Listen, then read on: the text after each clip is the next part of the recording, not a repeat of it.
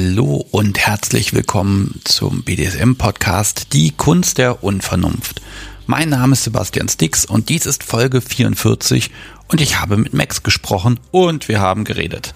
Max lebt seit ein paar Jahren in den USA, ist Tätowiererin und fühlt sich unten ziemlich wohl und so sprechen wir über genau das, über ihr Polykül und schauen uns auch ein wenig die Sprache an. Max hatte Ahnung und sowieso klingt alles auf Englisch ein klein wenig, ja, niedlicher, böser, ja, wir werden sehen. Max war schon einmal hier im Podcast, nämlich in der Live-Folge Nummer 41 am 5. November. Und da haben wir uns ganz dem Thema Body Modification gewidmet, also Tattoo, Branding, Piercing, was ihr wollt. Die perfekte Ergänzung zu dieser Folge. Wir haben geschaut, dass wir das nicht alles nicht so doppelt drin haben. Wer da mehr wissen möchte, da kennt sie sich echt gut aus, da einfach mal reinhören. Ja, die Hausmeisterei verschiebe ich heute auch mal wieder in die nächste Live-Sendung ich muss natürlich sagen, ich freue mich, wenn das beste Publikum der Welt den Podcast weiterhin so toll unterstützt, ob mit Spenden, Sachen oder vor allem, indem ihr einfach weiter sagt, dass es diesen Podcast gibt. Ohne euren Support gäbe es das hier so nicht. Und deshalb einmal ganz groß Dankeschön. Und wer da noch was tun möchte, der schaut einfach auf kunstderunvernunft.de rein. Da steht alles mögliche rund um den Podcast. Ja, und für die After-Lockdown-Zeit hacken ich und das Podcast sowie schon ganz viele tolle Sachen aus. Ich freue mich auf jeden Fall drauf, aber natürlich wird jetzt noch nichts verraten. Ja, und ich glaube, jetzt kann es einfach losgehen mit Folge 44 mit Max.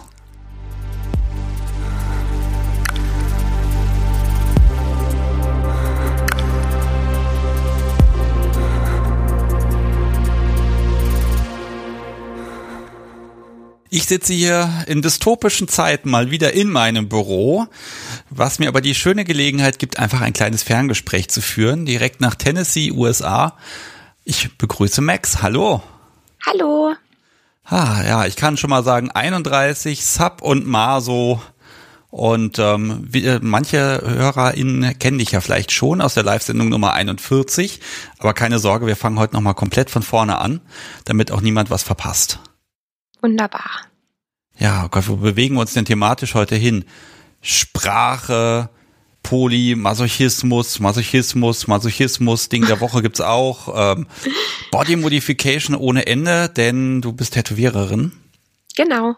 Und ähm, ah, da sind so viele Gesprächsmöglichkeiten. Mal gucken, wie lange das heute wird und ob wir einfach irgendwann weitermachen müssen. Ähm, du kommst ursprünglich aus Deutschland? Genau. Und ähm, wie lange bist du denn schon drüben? Ich bin jetzt in den USA seit 2018, äh, Februar. Also es jährt sich jetzt zum dritten Mal sozusagen. Ähm, und ja, vorher in Unterfranken angesiedelt und äh, dann direkt in die USA. Äh, keine Zwischenschritte, also quasi Unterfranken gebürtig und aufgewachsen. Und dann ähm, kam ein Jobangebot aus den USA dem ich gefolgt bin. Und jetzt bin ich hier. Ja, wunderbar. Und die deutsche Sprache hast du noch nicht verlernt. Das finde ich schon mal gut. Das macht es ja. mir einfacher. Wobei es fällt ja manchmal schwer, hast du mir schon gesagt. Ja, also in, in gewissen Settings vor allem. Wenn ich jetzt zum Beispiel auf der Arbeit bin und ähm, gewohnt bin, mit Kunden auf Englisch zu reden und dann kommt zufälligerweise jemand rein, der Deutsch spricht und der will dann mit mir Deutsch reden, da fällt es mir wahnsinnig schwer zu switchen und dann plötzlich wieder Deutsch zu reden. Während, wenn meine Mama zum Beispiel anruft, wenn ich daheim bin, dann ist es gleich da. Ne? Also so wie bei uns jetzt auch. Ich, klar, ich habe immer mal wieder so den Drang, was in Englisch auszudrücken, aber es ist wirklich, es läuft. Max ist gerade erfolgreich auf äh, Deutsch umgestellt. Ja, also wir müssen definitiv über Sprache sprechen, denn ich finde, ähm, also ich, ich habe das mal auf dem Stammtisch gehabt, dann war da ein Mädel aus London da und dann erzählte sie und erzählte und dann fielen da so Wörter wie Body, Impact, Play und das, das klingt so geil einfach schon da. Das klingt so nach Spaß beim Spielen und so. Und das das finde ich total schön. Und ich finde immer im Deutschen klingt das alles was mit BDSM zu tun hat dann doch immer so ein bisschen entweder nach Fremdwort oder nach Bürokratie. Wir müssen Konsens herstellen. Mhm. ja. also ne, wie würdest du das sagen? Wir müssen Konsens herstellen It has to be consensual. Gott, das, das klingt doch schon wieder fast wie gesungen, ne? Also äh, ich, ich finde, da ist einfach eine ganze Menge Potenzial und darauf muss ich heute einfach mal eingehen. Wollen wir vorne anfangen? Gerne. Okay, ich also gerne du vorne an. und BDSM, wie habt ihr euch gefunden? Also ähm, es ist relativ ähm, klischeehaft, wie man das halt von vielen hört, dass in der Kindheit schon irgendwie immer ähm, gewisse Vorstellungen da waren. Tatsächlich habe ich das allerdings noch nie, also nicht in der Kindheit auf jeden Fall nicht, aber auch später nicht so direkt mit BDSM in Verbindung gebracht. Ähm, also vorsexuell bevor die Pubertät eben eingesetzt hat, natürlich auf, auf gar keinen Fall, aber dann eben auch als die Pubertät eingesetzt hat und diese, ähm, diese Ideen, Gedanken und Gefühle da waren, habe ich das anders kanalisiert. Und zwar habe ich wahnsinnig viel Fanfiction geschrieben. Ähm, das sagte ja vielleicht was. Ähm, ja, das kenne ich aus dem Harry Potter Bereich, ne? wenn dann genau. Fans selber die Geschichten weiterschreiben. Geht viel in pornografische Ecken dann rein? Ja, sehr. Es gibt auch, ähm, es gibt Fanfiction über so gut wie alles. Ne? Also es gibt ja, glaube ich, ich weiß nicht, wie es wie es heißt. Es ist ein, es war mal ein Meme vor ein paar Jahren irgendwie Regel 22, wenn du drüber nachdenken kannst, existiert Porno darüber. Ähm, da hilft Porn, äh, da hilft Fanfiction wirklich äh, sehr, weil es ist wirklich so, du findest über alles Fanfiction, über Videospiele, Bücher, äh, sogar real existierende Personen. Ähm, und in der Community war ich sehr äh, verhaftet. Ich war nie so groß Online-Community-affin. Ich habe zwar Geschichten online gestellt und gepostet, ähm, aber ich war jetzt nie so vernetzt mit, mit Leuten online. Ähm, ich habe das gemeinsam mit meiner ersten Freundin, also meiner ersten festen Freundin, haben wir das gemacht. Ähm, und wenn ich da rückblickend so überlege, wie wie die pornografischen Szenen, die ich beschrieben habe, beschrieben waren, ähm, dann war das schon wirklich äh, nicht nicht unbedingt Vanilla. Also es war jetzt nichts mit klassisch irgendwie Impact Play oder Artenreduktion oder irgendwelche Techniken, die man sich so aus dem ähm, BDSM vorstellen kann, aber es war halt also ich habe sehr gerne über ähm, gleichgeschlechtliche ähm, Paare geschrieben, vordergründig über Männer. Und ähm, da lag halt schon ein großes Augenmerk darauf, dass eben der, der Bottom-Part halt gewissermaßen ähm, schon ein bisschen so leidet, ne? Weil halt so eine Sexualpraktik dann ja wohl auch schon mal ein bisschen schmerzhaft sein kann. Und aus irgendeinem Grund war halt mein Augenmerk immer sehr darauf fixiert zu sagen, okay, der Bottom Part, dem, dem, für den ist das nicht hundertprozentig angenehm, aber der, der macht das eben, weil er halt eben sich sozusagen dem Top-Part so hingeben will. Und ja, da lag halt immer mein Augenmerk sehr stark drauf und ich habe mir da eigentlich nie wirklich was dabei gedacht. Ich dachte halt immer mehr, das ist halt so ein bisschen mein, mein Schreibstil und das mache ich halt so. Moment, das heißt, das hatte noch gar keinen Namen, so wie BDSM. Also das war für dich einfach, ist halt so. Ich wusste, was BDSM ist. Ich bin ja 90er Kind, also 89, aber in den 90ern halt Kind gewesen. Und wer ist dann nicht mal nachts wach und sieht diese Reklamen, die wir alle kennen? Und ähm, ich, ich habe mit der Zeit, wo ich aufgeklärt wurde, quasi schon immer irgendwie gewusst, dass BDSM existiert. Ich habe das jetzt nie also es, man sagt, man hat halt immer Sadomaso gesagt oder so, ne? Ähm, aber ich habe das nie in irgendeiner Form mit mir selber in Verbindung gebracht. Ich habe nie in meiner in meiner Pubertät oder so gesagt, ja, das wäre was für mich. Für mich waren das immer die komischen Leute mit den Schweinemasken, die sich gegenseitig mit dem Paddeln auf den Popo hauen, bis der ganz rot ist. Das hatte eher immer so was äh, unfreiwillig komisches, leider. Ähm, aber das ist halt dann auch wieder, wie es in den Medien dargestellt wird, ne? Weil klar, redet man mit seinen Eltern und wird aufgeklärt im, im klassischen Sinne. Aber was in so einem Aufklärungsgespräch halt fehlt, ist halt sowas wie zu erwähnen, es gibt halt auch noch andere Sexualpräferenzen, es gibt ähm, andere Spielarten. Ich meine, welche Mutter oder welcher Vater würde schon gerne so ein detailliertes Aufklärungsgespräch führen? Aber ähm, ja, es ist halt wirklich hauptsächlich medienmäßig an mich herangetreten und ich habe halt wirklich immer so gedacht, ja, das nehmen die wahrscheinlich selber nicht mal ernst, wenn die das machen. Und ähm, ja, die Neigung war aber trotzdem da. Ich habe es halt nur wirklich nicht damit in Verbindung gebracht. Ich habe halt gedacht, ja, ich schreibe halt gerne über über Leute, die halt vögeln und dabei halt auch mal Schmerzen haben. Das klingt voll dumm. Ja, die natürlichste Sache der Welt. Klar. Aber du weißt, was ich meine. Ähm, und es ist auch ganz interessant, wenn ich jetzt heutzutage nochmal ähm, so da reinlese, ne? Weil hin und wieder mache ich das halt gern mal.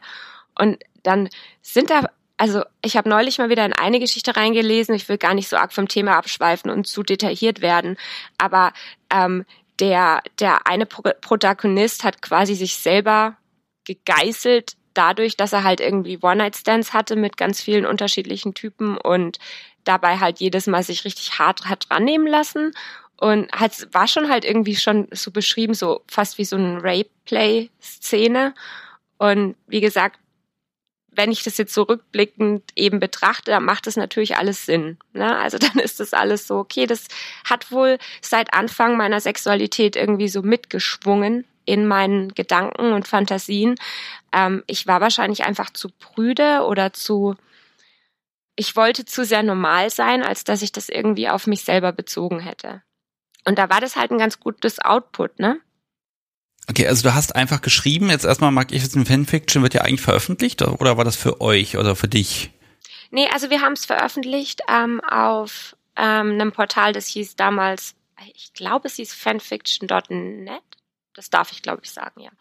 Ähm, äh, und Fanfiction war mit einem K geschrieben. Das gibt's auch immer noch ähm, ich werde hier den Teufel tun und meinen Nicknamen verraten, weil das ist nämlich ganz schön peinlich. ähm, deswegen viel Spaß beim Versuchen, es rauszufinden, was davon jetzt meine Geschichten sind. Aber ähm, da haben wir das eben veröffentlicht, ähm, auch auf also ich nie, aber meine Freundin eben auf anderen Foren und äh, meine Freundin war auch sehr in der Community. Also hat sich da sehr stark mit anderen vernetzt online, ähm, während ich das halt wirklich eher so als ein Spaß zwischen ihr und mir gesehen habe. Klar habe ich meine Reviews gelesen, wenn mir jemand eins geschrieben hat oder habe dann auch mal mit jemandem drüber geredet, wenn damals gab es noch ICQ, ne, wenn dann irgendeiner dich über ICQ angeschrieben hat und gesagt hat, ich habe deine Geschichte gelesen, ich habe da ein paar Fragen. Das war halt dann schon ganz schön, aber dass ich jetzt aktiv irgendwie da den Weg in die Community gesucht hätte, habe ich persönlich nicht gemacht. So, also du hast BDSM-Szenen geschrieben. Ich habe dann immer so das Gefühl, wenn jemand das schreibt, ohne dass er selber so drin ist, dann hat er ja erstmal so keine Ahnung von Dingen wie Konsens und Zeugs und dann wird das alles immer sehr, ich sag mal, fantastisch. Und das ist dann alles nicht mehr so, wie man BDSM erlebt, sondern das ist dann, also ich habe zumindest bei Fanfiction das Gefühl gehabt, das wird dann sehr schnell sehr brutal. Ja, ja. definitiv. Also ich würde sagen, der Consent, der war mir schon irgendwie auch immer wichtig, ne? Weil außer du schreibst halt jetzt mit Absicht eine, eine Rape-Szene, wenn du das möchtest. Und sowas habe ich auch geschrieben, muss ich ganz ehrlich zugeben, weil offensichtlich war ja diese Fantasie da. Aber ähm, der Consent war im Großen und Ganzen eigentlich wichtig. Und mir war immer wichtig, dieser Aspekt und es gut rüberzubringen, dass sozusagen der Bottom-Part sich, sich dem Top-Part hingibt und das alles mit sich machen lässt, obwohl es für ihn nicht ohne Schmerzen vonstatten gehen kann. Verstehst du, was ich Also er könnte auch anders, will das aber. Genau, er will das, weil er es sozusagen dem Top als Geschenk machen will, sozusagen. Ah, jetzt ist meine Frage, verrät das denn viel über dich? Mm, ja, würde ich schon sagen, eigentlich.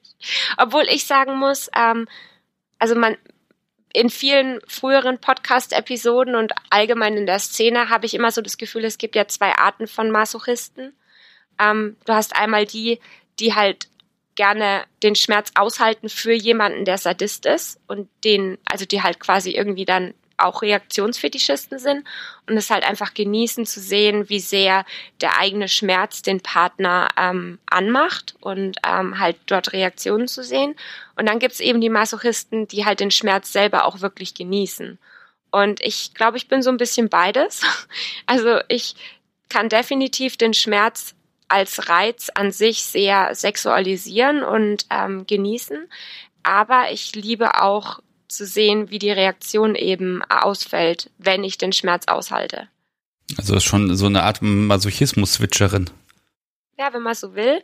Aber es ist halt ja wirklich nicht richtig switchen, weil es ist, es passiert alles im gleichen Moment, wenn du verstehst, was ich meine. Also der Schmerz ist da und der Schmerz als Reiz ist auf jeden Fall was, was mich sehr, sehr erregt. Aber dann eben nochmal einen obendrauf, wie so die Kirsche auf dem, auf dem Sahnebecher, ist halt dann zu sehen, wenn mein Dom oder der Sadist eben in dem, in dem Zusammenhang halt wirklich Spaß daran hat und es richtig genießt, mir halt weh zu tun. Ich sehe schon wieder in dein, dein Gesicht, das fängt so an, so über ganz breit zu grinsen und zu lächeln in dem Moment. Ne?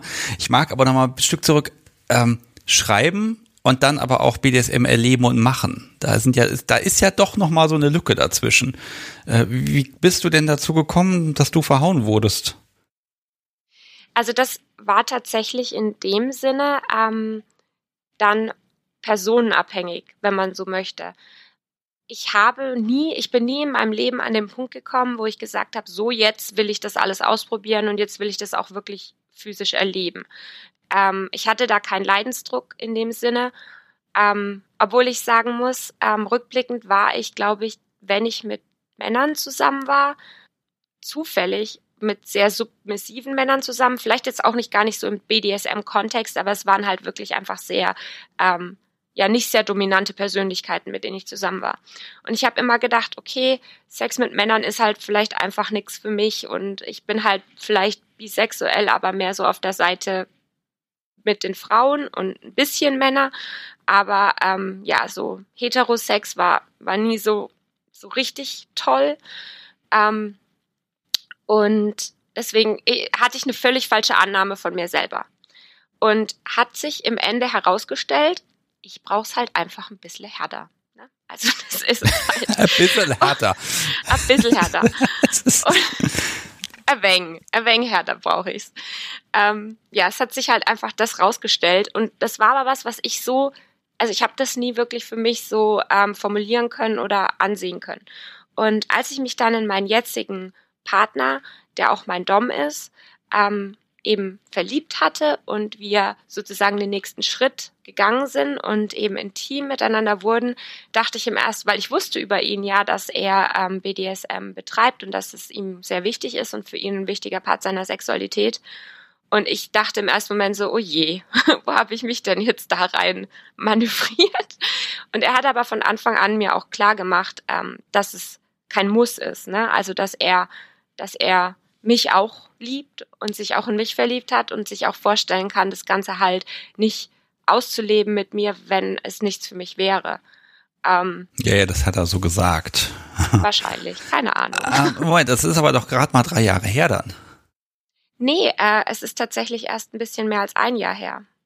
Moment, und vorher warst du im Prinzip nicht Teil der BDSM-Community? Nee, gar nicht. Also überhaupt nicht. Ähm, Leider. Also ich musste auch ehrlich sagen, ähm, ich ärgere mich da so ein bisschen drüber. Weil wäre ich mal nicht so verkopft gewesen früher oder hätte das so weit von mir ferngewiesen oder hätten die Medien mir nicht diese Schweinemaske Popoklatsche äh, suggeriert, ähm, hätte ich vielleicht viel früher mich damit befasst und mich auch damit ähm, insoweit befasst, halt eben zu sehen, aha, da gibt es eine Community. Und da gibt es sowas wie eine SMJG, aber ich habe zum Beispiel von der SMJG erst gehört, als ich schon zu alt für die SMJG war. Und in Amerika, wo es ja keine SMJG gibt. Ja, ich finde das auch sehr schade. Also man hört ja oft, wie, wie Leute, die halt vielleicht sogar noch mal ein bisschen älter sind, halt sagen, okay, ich habe irgendwie Zeit meines Lebens verschwendet, weil ich, ähm, weil ich das BDSM nicht zugelassen habe oder weil ich meine Neigung ähm, versucht habe zu unterdrücken. Und ich habe schon auch solche Gedanken manchmal, dass ich halt sag, Mensch, hätte ich das mal früher bemerkt, dann hätte ich vielleicht mehr Spaß gehabt in meinen Zwanzigern. Ja, aber guck mal, der Vorteil ist ja, dass du jetzt gerade in dieser Phase bist, wo alles unglaublich neu ist und man ganz viele tolle Dinge ausprobieren kann. Ja. Also ist das der perfekte Moment, dass wir beide jetzt auch miteinander sprechen müssen.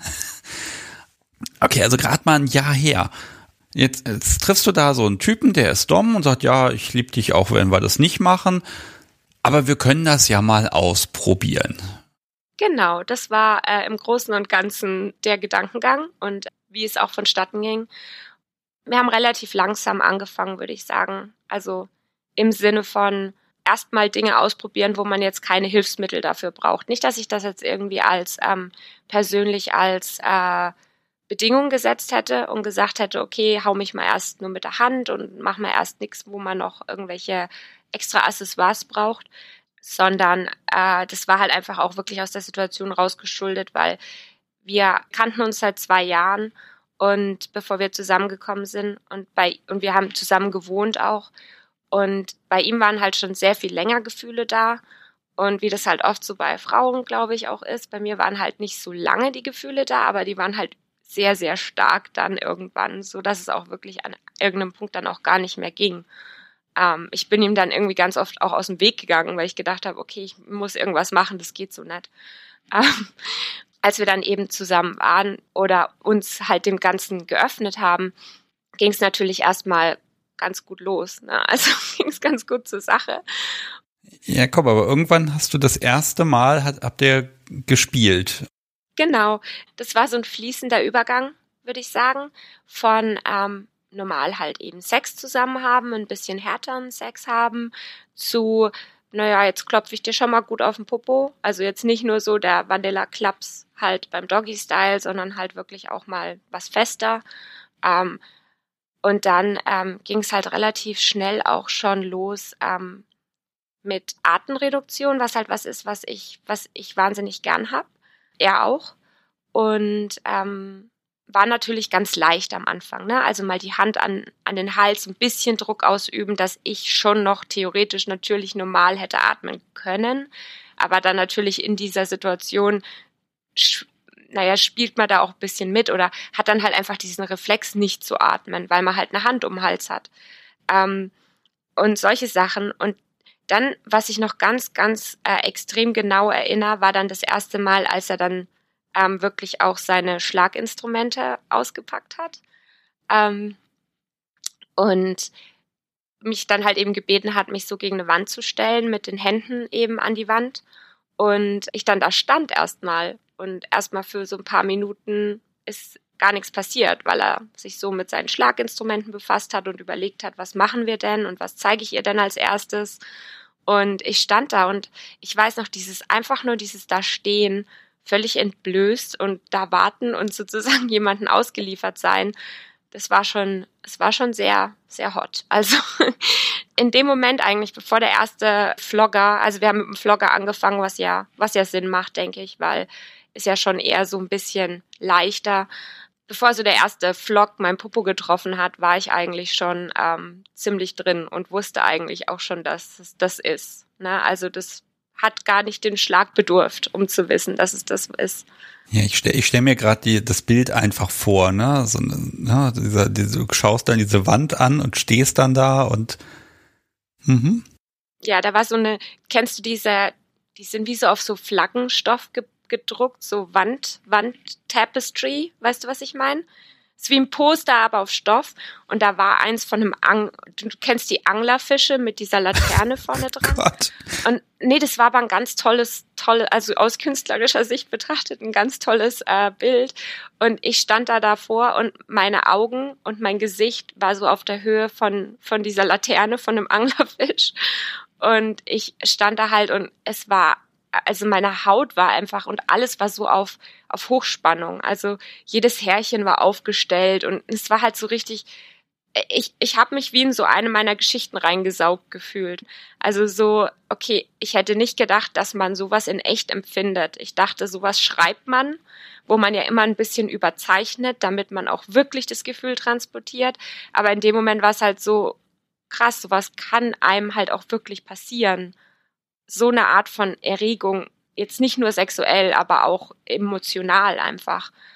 Und ja, das war, war schon sehr toll. Und naja, dann war da der erste Schlag auf den Popo und der war natürlich auch sehr toll. Ähm, aber es war halt fast zweitrangig in diesem Setting. Kannst du, kannst du dir vorstellen, ne? Ja, die, die ganze Umgebung, die ganzen Eindrücke, was da also auf einen einprasselt und ne, also ich ahne schon dieses, dieses, dieses Feeling, was dann sagt, nie wieder einen Schritt zurück. Genau das will ich jetzt immer. Genau. Und also er war sehr, sehr vorsichtig. Die ersten, ich würde mal sagen, so zwei, drei Wochen war er sehr vorsichtig und ich war immer so, ich will mehr ausprobieren. Jetzt hol mal das Wachs und jetzt fessel mich mal und jetzt mach mal das und jetzt mach mal das. Und er war halt wirklich so, wow. Also ihn hat es selber ein bisschen überrascht, weil er mir im Nachhinein gestanden hat, er hat mich immer ein bisschen als Brüde wahrgenommen ja, aber du bist doch so eine Europäerin, die so komische Dinge machen.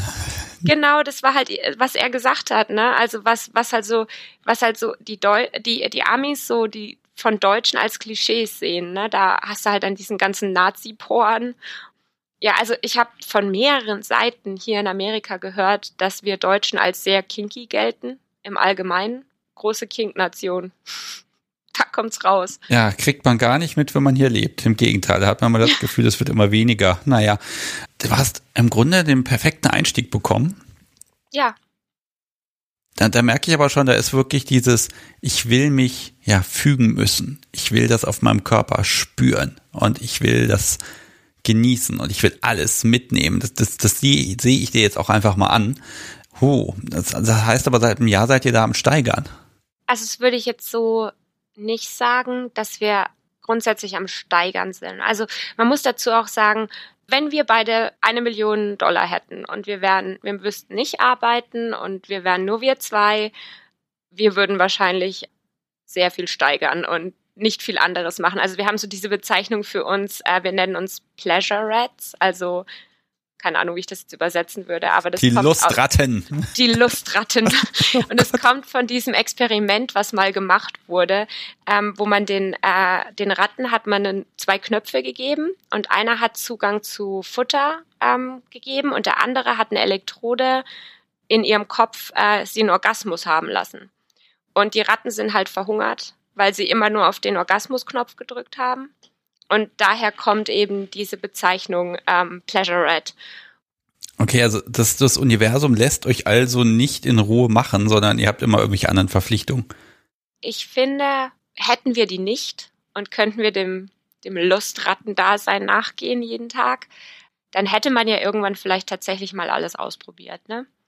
Und es ist halt irgendwie, es ist halt irgendwie viel süßer, wenn man halt weiß, okay, wir hätten Lust, das jede freie Minute zu machen, aber wir können halt nicht, weil halt nun einfach nochmal andere Verpflichtungen da sind. Und ähm, deswegen ist es überhaupt keine Beschwerde. Also ich möchte es gar nicht anders haben, weil wie gesagt, ich, ich plane sehr lange in dieser Beziehung zu sein und hoffe, ähm, dass wir eben noch ganz viele Jahre immer mal wieder was Neues erleben können und nicht, dass man dann irgendwann so seinen vor, vorgefertigten Ablauf hat und dann gibt's halt zehn Schläge auf dem Popo und dann äh, gibt's noch ein bisschen Würgen und dann ist gut. Sowas, ähm, das macht mir Angst. Ne? Also, dass es halt irgendwann sich, dass es halt wie so ein Feuerwerk war und irgendwann ist alles Pulver verschossen und dann, dann ist es halt normal. Ne? Und das, deswegen, also ich find's, ich find's ganz gut, dass es so ist, wie es ist.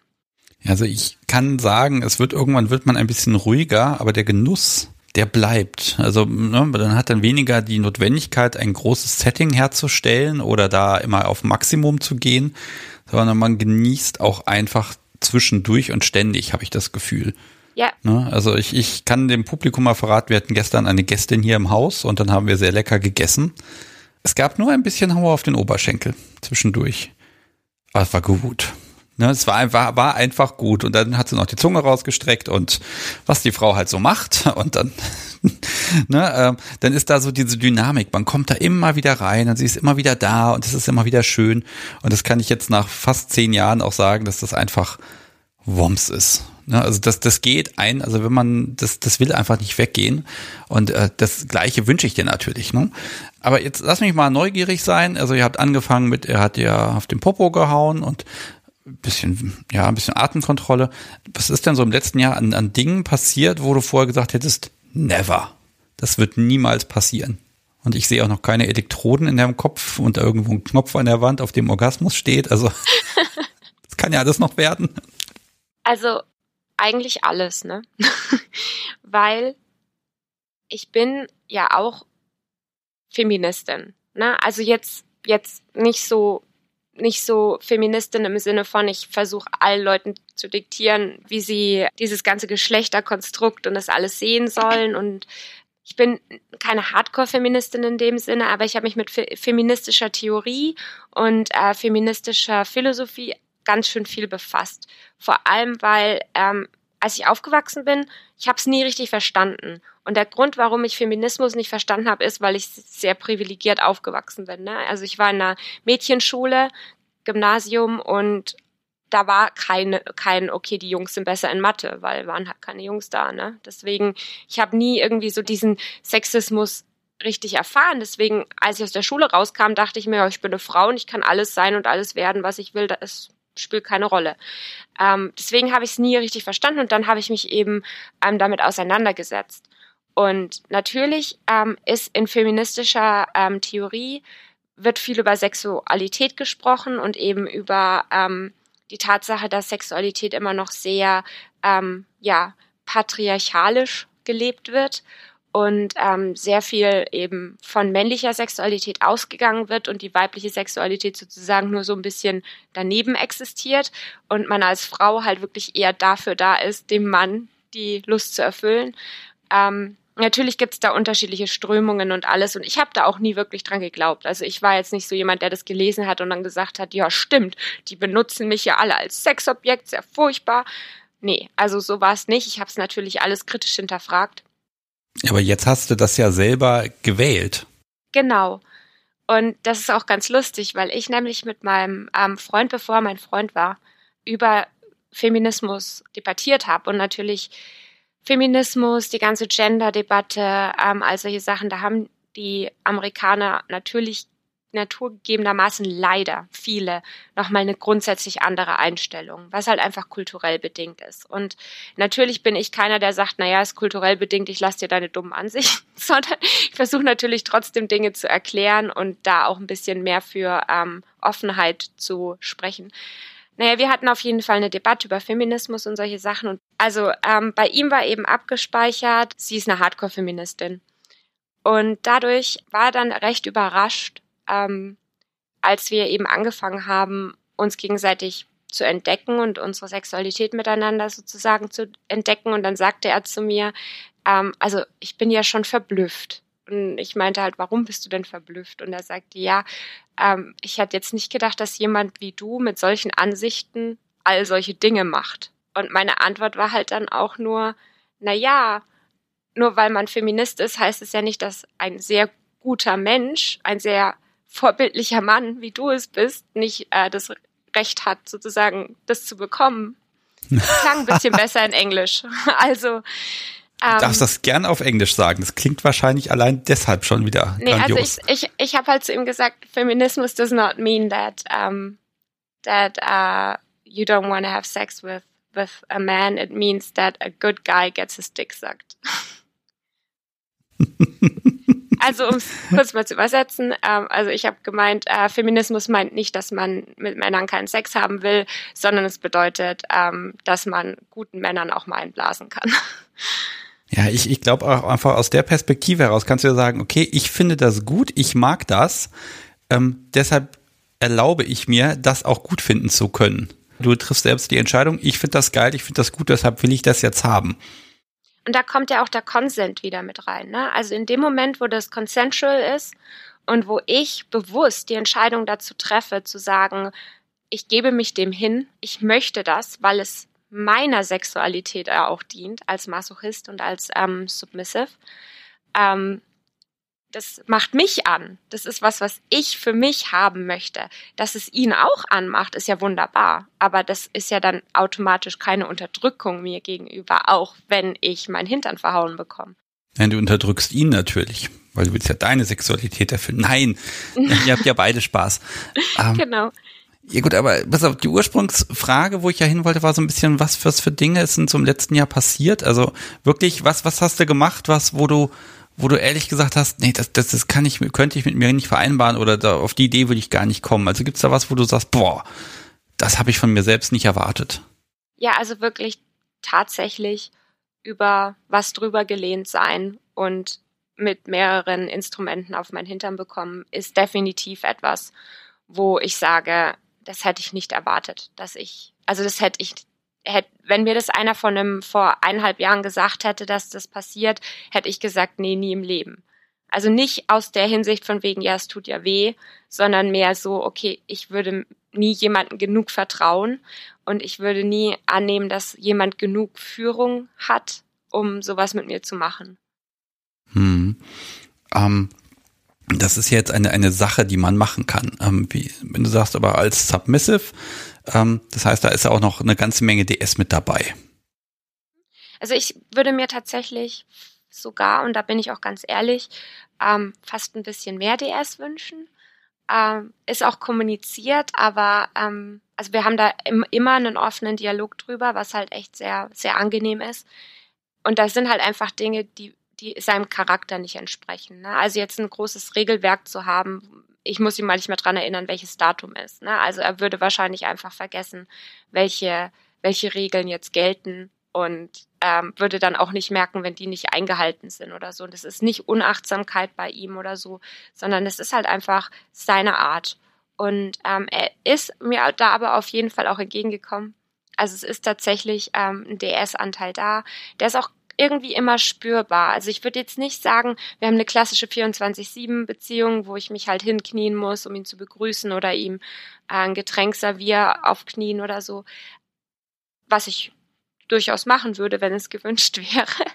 Aber ähm, es ist einfach die Art und Weise, wie man miteinander redet, wo wir halt eben absichtlich manchmal dieses Machtgefälle halt aufrechterhalten, auch außerhalb von einer Session. Ähm, wir haben auch ein paar Regeln, sag ich mal. Wie gesagt, nicht so viele, weil das würde für ihn einfach, denke ich, ein zu großes Konstrukt werden, was für ihn eher lästig wäre, als es ihm irgendwas bringen würde.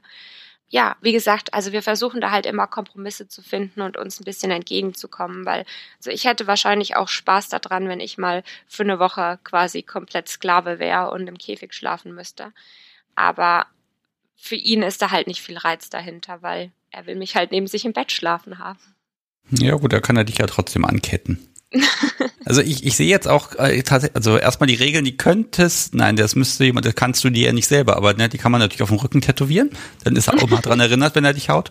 Ähm, ja, also es gibt ja, also gibt schon so kleine Regeln, ähm, die, die ihr habt tatsächlich und es gibt welche, wo du sagst, die, die hätte ich vielleicht gern.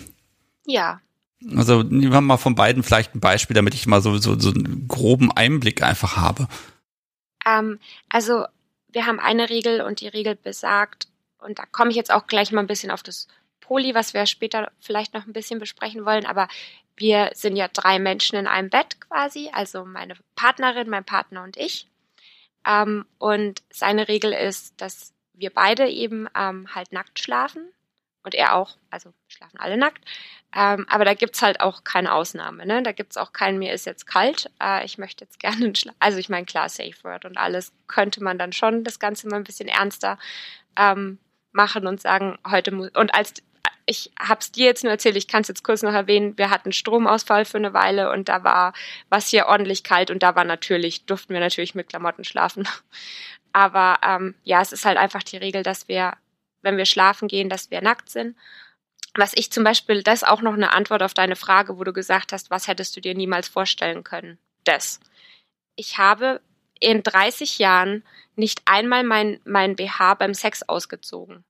Ja, ich habe einfach Problem. Also ich, ich habe sehr, sehr starke ähm, Minderwertigkeitskomplexe, was mein Körper angeht und schon immer gehabt. Und ich arbeite auch dran. Also es ist jetzt nichts, wo ich sage, naja, ich habe halt einfach ein schlechtes Körperbild und es ist halt so, sondern ich versuche da auch aktiv dran zu arbeiten. Aber bei ihm war es halt dann einfach so und ich denke, das war auch in so einem DS-Zusammenhang in den ersten paar Wochen, die wir zusammen waren, wo er gemeint hat, nö, du ziehst es jetzt aus.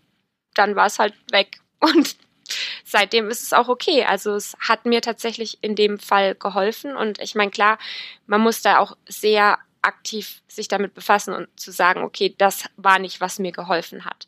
Weil er ist nicht derjenige, der mich therapiert in irgendeiner Form. Aber ich denke, in dieser spielerischen Art, meinen WH weggenommen zu bekommen, hat schon was in mir ausgelöst und hat mich ein bisschen entspannter werden lassen in dem Zusammenhang. Also ja, das ist vielleicht nochmal eine Antwort auf die Frage, was ich nie geglaubt hätte, dass ich mal mache. Ja, aber das Setting hilft dann, diese, diese, diese Schwelle zu überschreiten und dann passiert nichts Schlechtes, ne? Und dann genau. lernt das Hirn ja auch, okay, das geht und das ist in Ordnung. Oh, ich versuche gerade mal so thematisch so ein bisschen zu sortieren. Eigentlich müssen wir schnell Richtung Poli gehen, damit das mal aufgeklärt ist. Ähm, lass mich noch mal eine Sache sagen. Ich sehe jetzt hier, ich habe ja ein Bild von dir hier vor mir und ich sehe da kein Halsband, Halsreif oder irgendein Symbol seiner, seiner Macht über dich.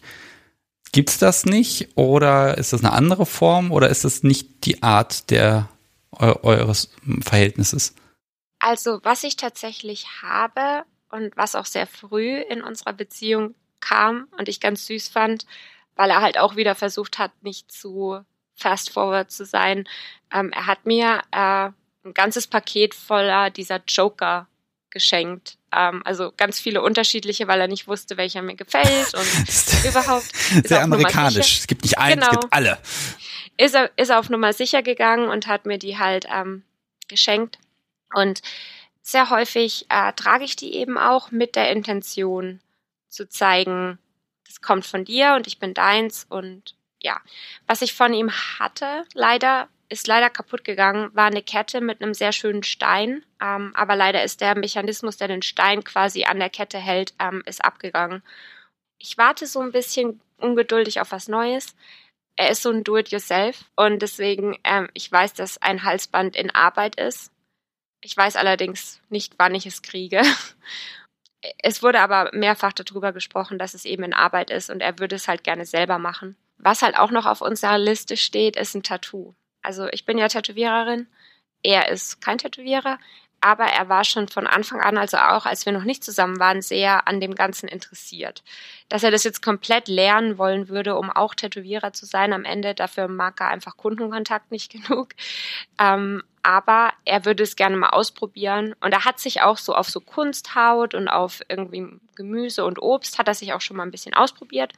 Und wir haben halt so ein bisschen so die verrückte Idee im Hinterkopf, dass ähm, er mir mal ein kleines Tattoo sticht. Ja, das fände ich sehr schön und ähm, ist auch eine Vorstellung auf, also was, worauf ich mich auch freue. Es ist halt jetzt nur nicht so, dass wir sagen, das ist der Tag, wo wir das machen. Das wird dann wahrscheinlich relativ spontan passieren und ja.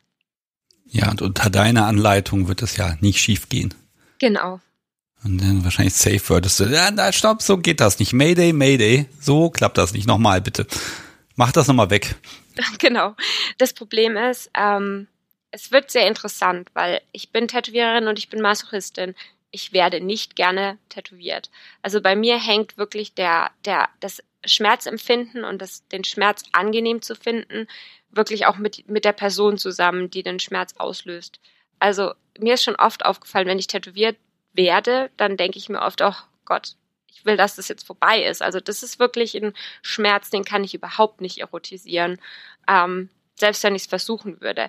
Und ich denke, es liegt halt wirklich hauptsächlich daran, dass es nicht die Person ist, von der ich den Schmerz zugefügt bekommen möchte. Ja, da kann man vielleicht noch was machen, wenn man dich vorher noch ein bisschen ankettet.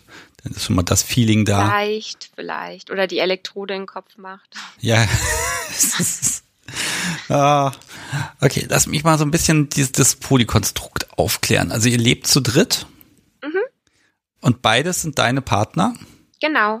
Und sie untereinander sind auch Partner. Wer war denn zuerst da? Also die beiden waren zuerst zusammen. Die beiden waren ein Paar, bevor ich mich sozusagen eingemischt habe. Okay, und auch die beiden haben auch ein Machtverhältnis zueinander? Vielleicht ist sie ja die Femdom? Nee, ähm, also die beiden haben ein Machtverhältnis zu, zueinander in, in dem Sinne, sie ist eher submissiv und eher auf der Breadigen-Seite angesiedelt. Also es ist halt bei ihr auch wirklich was, was so ein Charaktertrait, also so wirklich Teil ihres Charakters ist, dass sie halt ein bisschen braddig ist und gerne mal so ihre Grenzen austestet und solche Sachen. Und er ist halt einfach rein dumm. Er, ich habe auch öfters mit ihm gesprochen und öfters mal versucht rauszufinden, ob er es nicht mal zumindest ausprobieren wollen würde, aber da ist überhaupt keine, keine, kein Interesse da. Naja, ihr seid ja dann zu zweit, vielleicht könnt ihr ihn überwältigen. das haben wir auch schon angetut. Okay. Um, okay, und wer, wer spielt mit wem?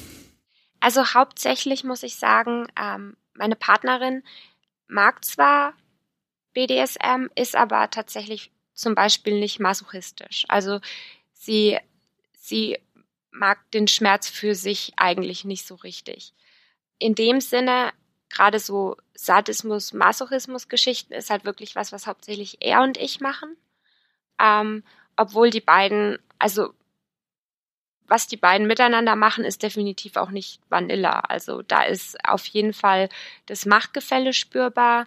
Ähm, das ist halt nicht Vanilla-Sex im Sinne von, das ist jetzt einfach nur aufeinander liegen, drüber rutschen und gut, sondern da ist auf jeden Fall auch ähm, Spielmechanismen da. Es ist halt wirklich so, wenn du es runterbrechen willst, meine Freundin ist zwar BDSM interessiert, aber halt einfach nicht so komplett in dem Ganzen, ähm, also sie geht nicht so sehr darin auf.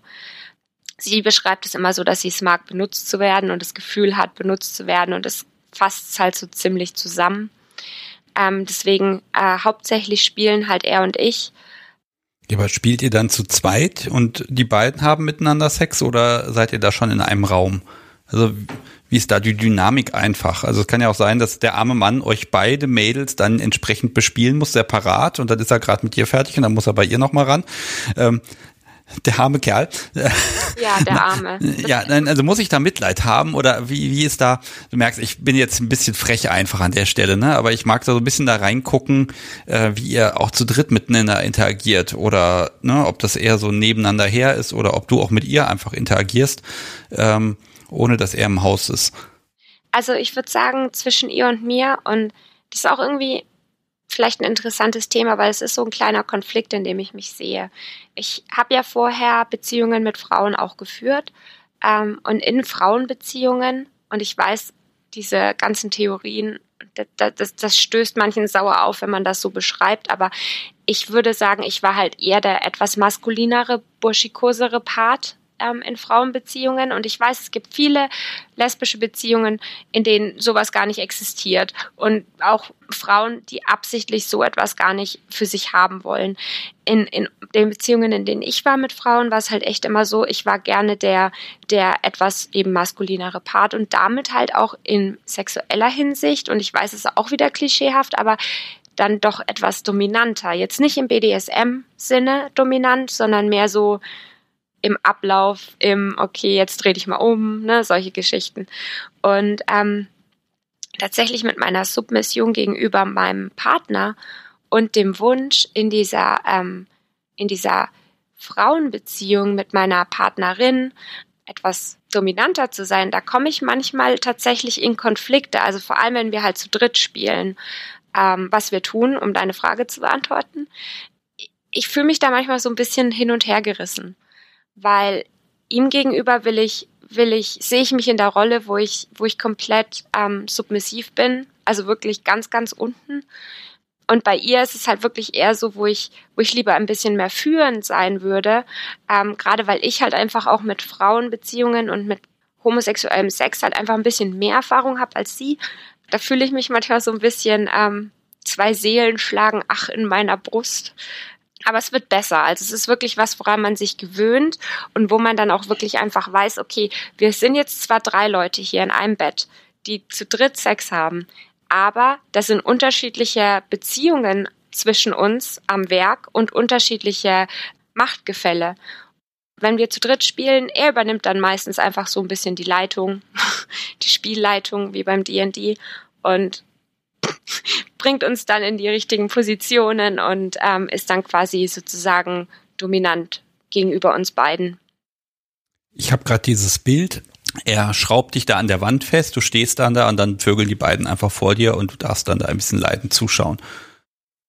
Ist tatsächlich auf meiner Liste. Also wie komme ich dann nur drauf? Nee, also ich ähm, also die Frage ist eigentlich eine andere. Macht es dir Spaß, wenn die beiden miteinander interagieren oder ist da nicht doch so, so dieser Punkt Eifersucht, den mag ich nochmal so ein bisschen rauskitzeln? Also ich muss sagen, ich will den beiden, weil wir haben nun mal jetzt die Situation, wo wir alle ein, ein Schlafzimmer teilen und das so und auch nicht in jedem Poli ist es diese Dreiecksbeziehung und auch nicht in jedem Poli ähm, leben alle Partner miteinander zusammen. Ähm, in unserer Konstellation, wir haben halt eben dieses eine Bett und Intimität ist natürlich was, was auch mal zwischen zwei Leuten passieren muss einfach und was man sich auch wünscht.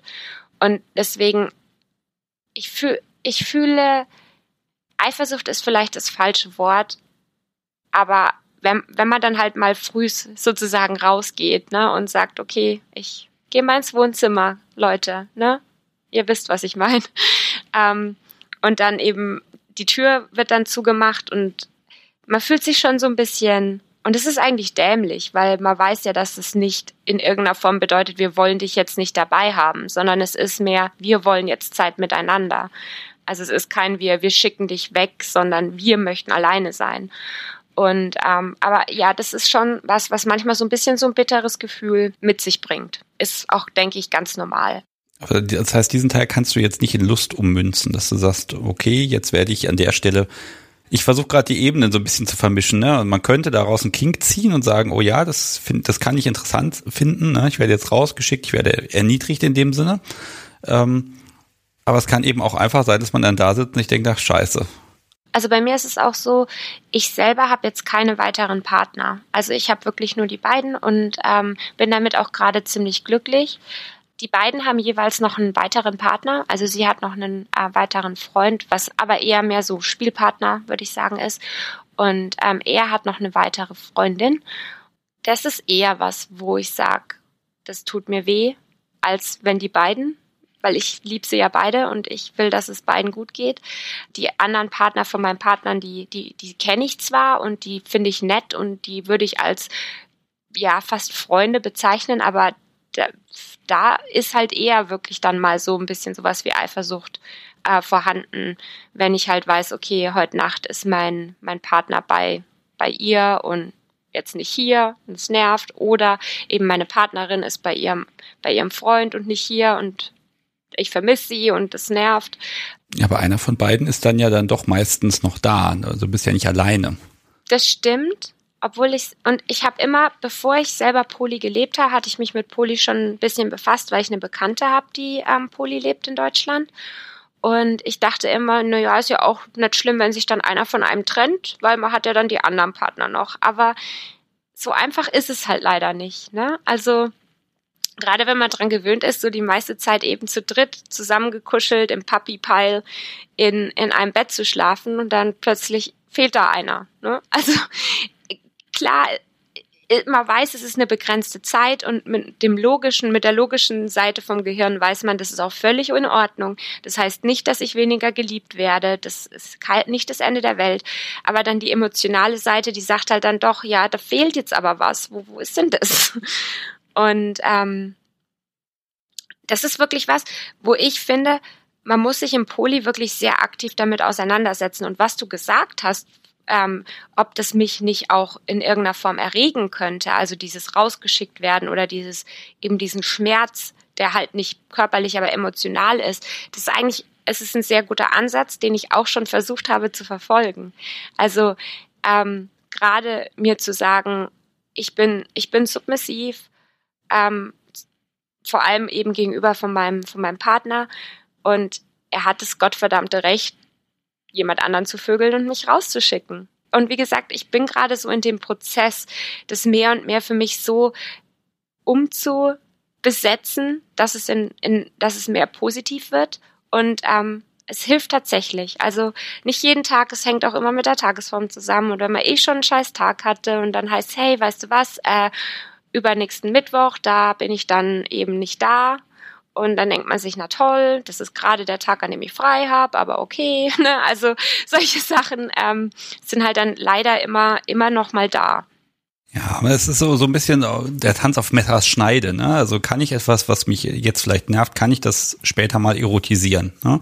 Ja. So die Frage. Ich glaube, da macht aber auch viel aus, hm, ich überlege gerade, wenn du an ihn rantrittst und sagst, hier, dann schick mich raus und mach klar, dass es dein Recht ist und dass du das jetzt nutzt, ne, dann bekommt das eine Spielkomponente. Die Frage ist aber, ob das nicht emotional dann genau in die andere Richtung geht und dann ist es nochmal doppelt scheiße, ne? Ja. Das, das kann man nicht so genau sagen. Also wenn es da mal ein Update gibt, das würde mich interessieren, weil das ist ja nun mal eine Emotion und die lassen sich immer so schlecht steuern. Und da, da musst du ja irgendwie versuchen, dich selbst zu konditionieren. Und du, aber du möchtest das tatsächlich. Genau. Zum einen, weil er nun mal, also Poli ist, er hat schon immer, seit er Beziehungen hat, hat er Poli gelebt. Ähm, und meine Partnerin relativ schnell nach ihrer ersten Beziehung, also in, innerhalb ihrer ersten Beziehung hat sie schon angefangen, Poli zu leben. Und es ist einfach so ein großer Bestandteil von beiden. Also es ist so, so fast schon so ein Teil ihrer Persönlichkeit, dass, ähm, also ich, ich würde das schrecklich finden, wenn jetzt einer von beiden sagen würde, okay, damit du nicht mehr leidest, machen wir das jetzt nicht mehr und jetzt sind wir nur noch mit dir zusammen. Also das, das fände ich ganz furchtbar, weil du gemeint hast, ähm, ja, das mit dem rausgeschickt werden und es eben eine spielerische Komponente gibt und ich sagte, das ist auf meiner Liste, das ist tatsächlich physisch auf meiner Liste. Ich habe nämlich eine Liste, also mit so Sachen, wo ich sage, ähm, die darum hat er mich auch gebeten, das mal aufzuschreiben, also Sachen, die ich gerne ausprobieren würde oder Settings, die mir gefallen würden, was tatsächlich damit zusammenhängt, dass ich ihm immer erzählt habe, dass ich immer Podcast höre, wenn ich heimfahre. Und ich wollte ihm dann immer von irgendwelchen Techniken erzählen, aber mir fehlten die Worte, um das in Englisch richtig rüberzubringen. Ich glaube, das war die Folge mit, ähm, mit äh, Lady A und ähm, Sarah Blume. Ähm, und da ging es um das Verleihen. Und ich wollte ihm, ich wollte ihm erklären, dass ich das total faszinierend finde und dass mich das total gehypt hat, als ich davon gehört habe. Aber ich habe einfach das richtige Wort für verleihen habe ich nicht gefunden in Englisch. Und dann hat er halt gemeint, weißt du was, schreib doch einfach mal alles auf. Schreib doch mal alles auf, was dich so, was dir so gefällt, wenn du den Podcast hörst. Und dann ähm, habe ich das eben gemacht. Und auf der Liste steht halt eben ein Punkt drauf und der ist, ähm, ich möchte, dass du mich nicht mitspielen lässt, wenn du mit jemand anderem spielst, mich aber zwingst zuzusehen. Was eigentlich was ist, wo ich genau weiß, das würde mir Schmerz bereiten, aber ich will mich dem gewissermaßen absichtlich halt aussetzen. Ich weiß ja auch, dass, dass eine, eine Reitgerte auf meinem Popo mir Schmerz bereitet und trotzdem will ich, will ich, dass die da hinkommt. Okay, also da ist Potenzial für Updates. Mhm. Ich bin da sehr gespannt. Das, das kann natürlich alles völlig nach hinten losgehen, aber dadurch, dass du ja diesen Wunsch formulierst und du hast ihn auch verschriftlicht, das heißt, du hast dir darüber Gedanken gemacht, so what, man weiß es nicht. Es kann sein, dass das, ne, kann ja sein, dass das einfach die nächste Stufe der Geilheit auslöst. Man weiß es nicht, ja. ja äh, aber dass er dich verleiht, ist, steht nicht zur Debatte. Das ist ja auch nochmal interessant. Es ist vielleicht auch, das kann so auch ein bisschen unter diese Schattenseiten von Poli fallen, wenn man, wenn man das so möchte. Also er empfindet Eifersucht nicht so wirklich, ne? Also für ihn ist es mehr so, er mag die Fantasie, dass seine, seine Freundin eine kleine Schlampe ist. Also klingt jetzt voll dumm, aber du weißt, was ich meine. Ähm, also ich würde sagen, er er erotisiert und romantisiert das Schlampentum. Und ähm, er findet die Vorstellung total heiß. Also dabei zuzusehen, wie mich jemand anderes nimmt, sozusagen. Was halt nicht so wirklich dieses Kackholding ist, was man halt oft von männlichen Submissiven hört, sondern es ist halt wirklich mehr so dieses, ja, das ist meine kleine Schlampe und die tut, was eine kleine Schlampe tut. Das, ich weiß nicht, ist hart zu erklären. Mir hat mal jemand eine Fantasie erzählt und wo ich auch dachte, aha, interessant. Ähm, und zwar äh, hatte sie gesagt, ja, sie findet den Gedanken spannend, dass sie auf einer Party quasi da ausgestellt wird und dann sind da Preisschilder, was man alles mit ihr machen kann. Also Blasen, Ficken, Hauen, keine Ahnung. Und für sie besteht aber der Reiz darin, dass der Preis möglichst niedrig ist. Mhm. Also unverschämt niedrig. Also, was weiß ich, Blowjob, ein Euro. Ne? So. Und dann kriegt er die Kohle auch noch, um sich davon Getränke zu kaufen. So. Ähm, ich auch dachte, hm, interessant, ne? Aber da, da ging es wirklich um diesen Faktor, äh, dieses, dieses Erniedrigen, dieses Degradieren im Sinne von äh, du bist wenig wert, wo sie aber unglaubliche Lust rausgezogen hat, weil allerdings, es war eine Fantasie, ne? Also ich weiß nicht, ob der Mensch das gemacht hat irgendwann mal, aber wo sie sagte, ja, das ist schon eine Vorstellung, die schon ziemlich heiß ist. Ne? Ja, ich also, sehe dich jetzt so grinsen, während ich das erzähle. Es ist auch heiß. Also ich finde die Vorstellung auch wahnsinnig heiß. Ähm, um nochmal zu dem Punkt zurückzukommen, warum ich erwähnt habe, dass das vielleicht ähm, eine Schattenseite vom Poli sein könnte, ist in dem Fall, dass er keine Eifersucht empfindet, macht es für mich natürlich manchmal auch ein bisschen schwieriger, weil ich mir denke, okay, würde das dich gar nicht stören? Also nicht mal ein bisschen, dass quasi jemand anderes was benutzt, was deins sein sollte. Und ich weiß, dass dieser Gedankengang halt wirklich ähm, etwas ist, wovon ich mich nach und nach befreien muss, weil er ist halt offensichtlich einfach in dieser ganzen Entwicklung schon ein bisschen weiter, als ich es bin. Er hat sich von der Eifersucht schon ein bisschen mehr frei gemacht. Und wenn ich sage, er empfindet sie nicht, natürlich stimmt das nicht. Und natürlich weiß ich, dass es auch Dinge geben könnte, die seine Eifersucht triggern könnten.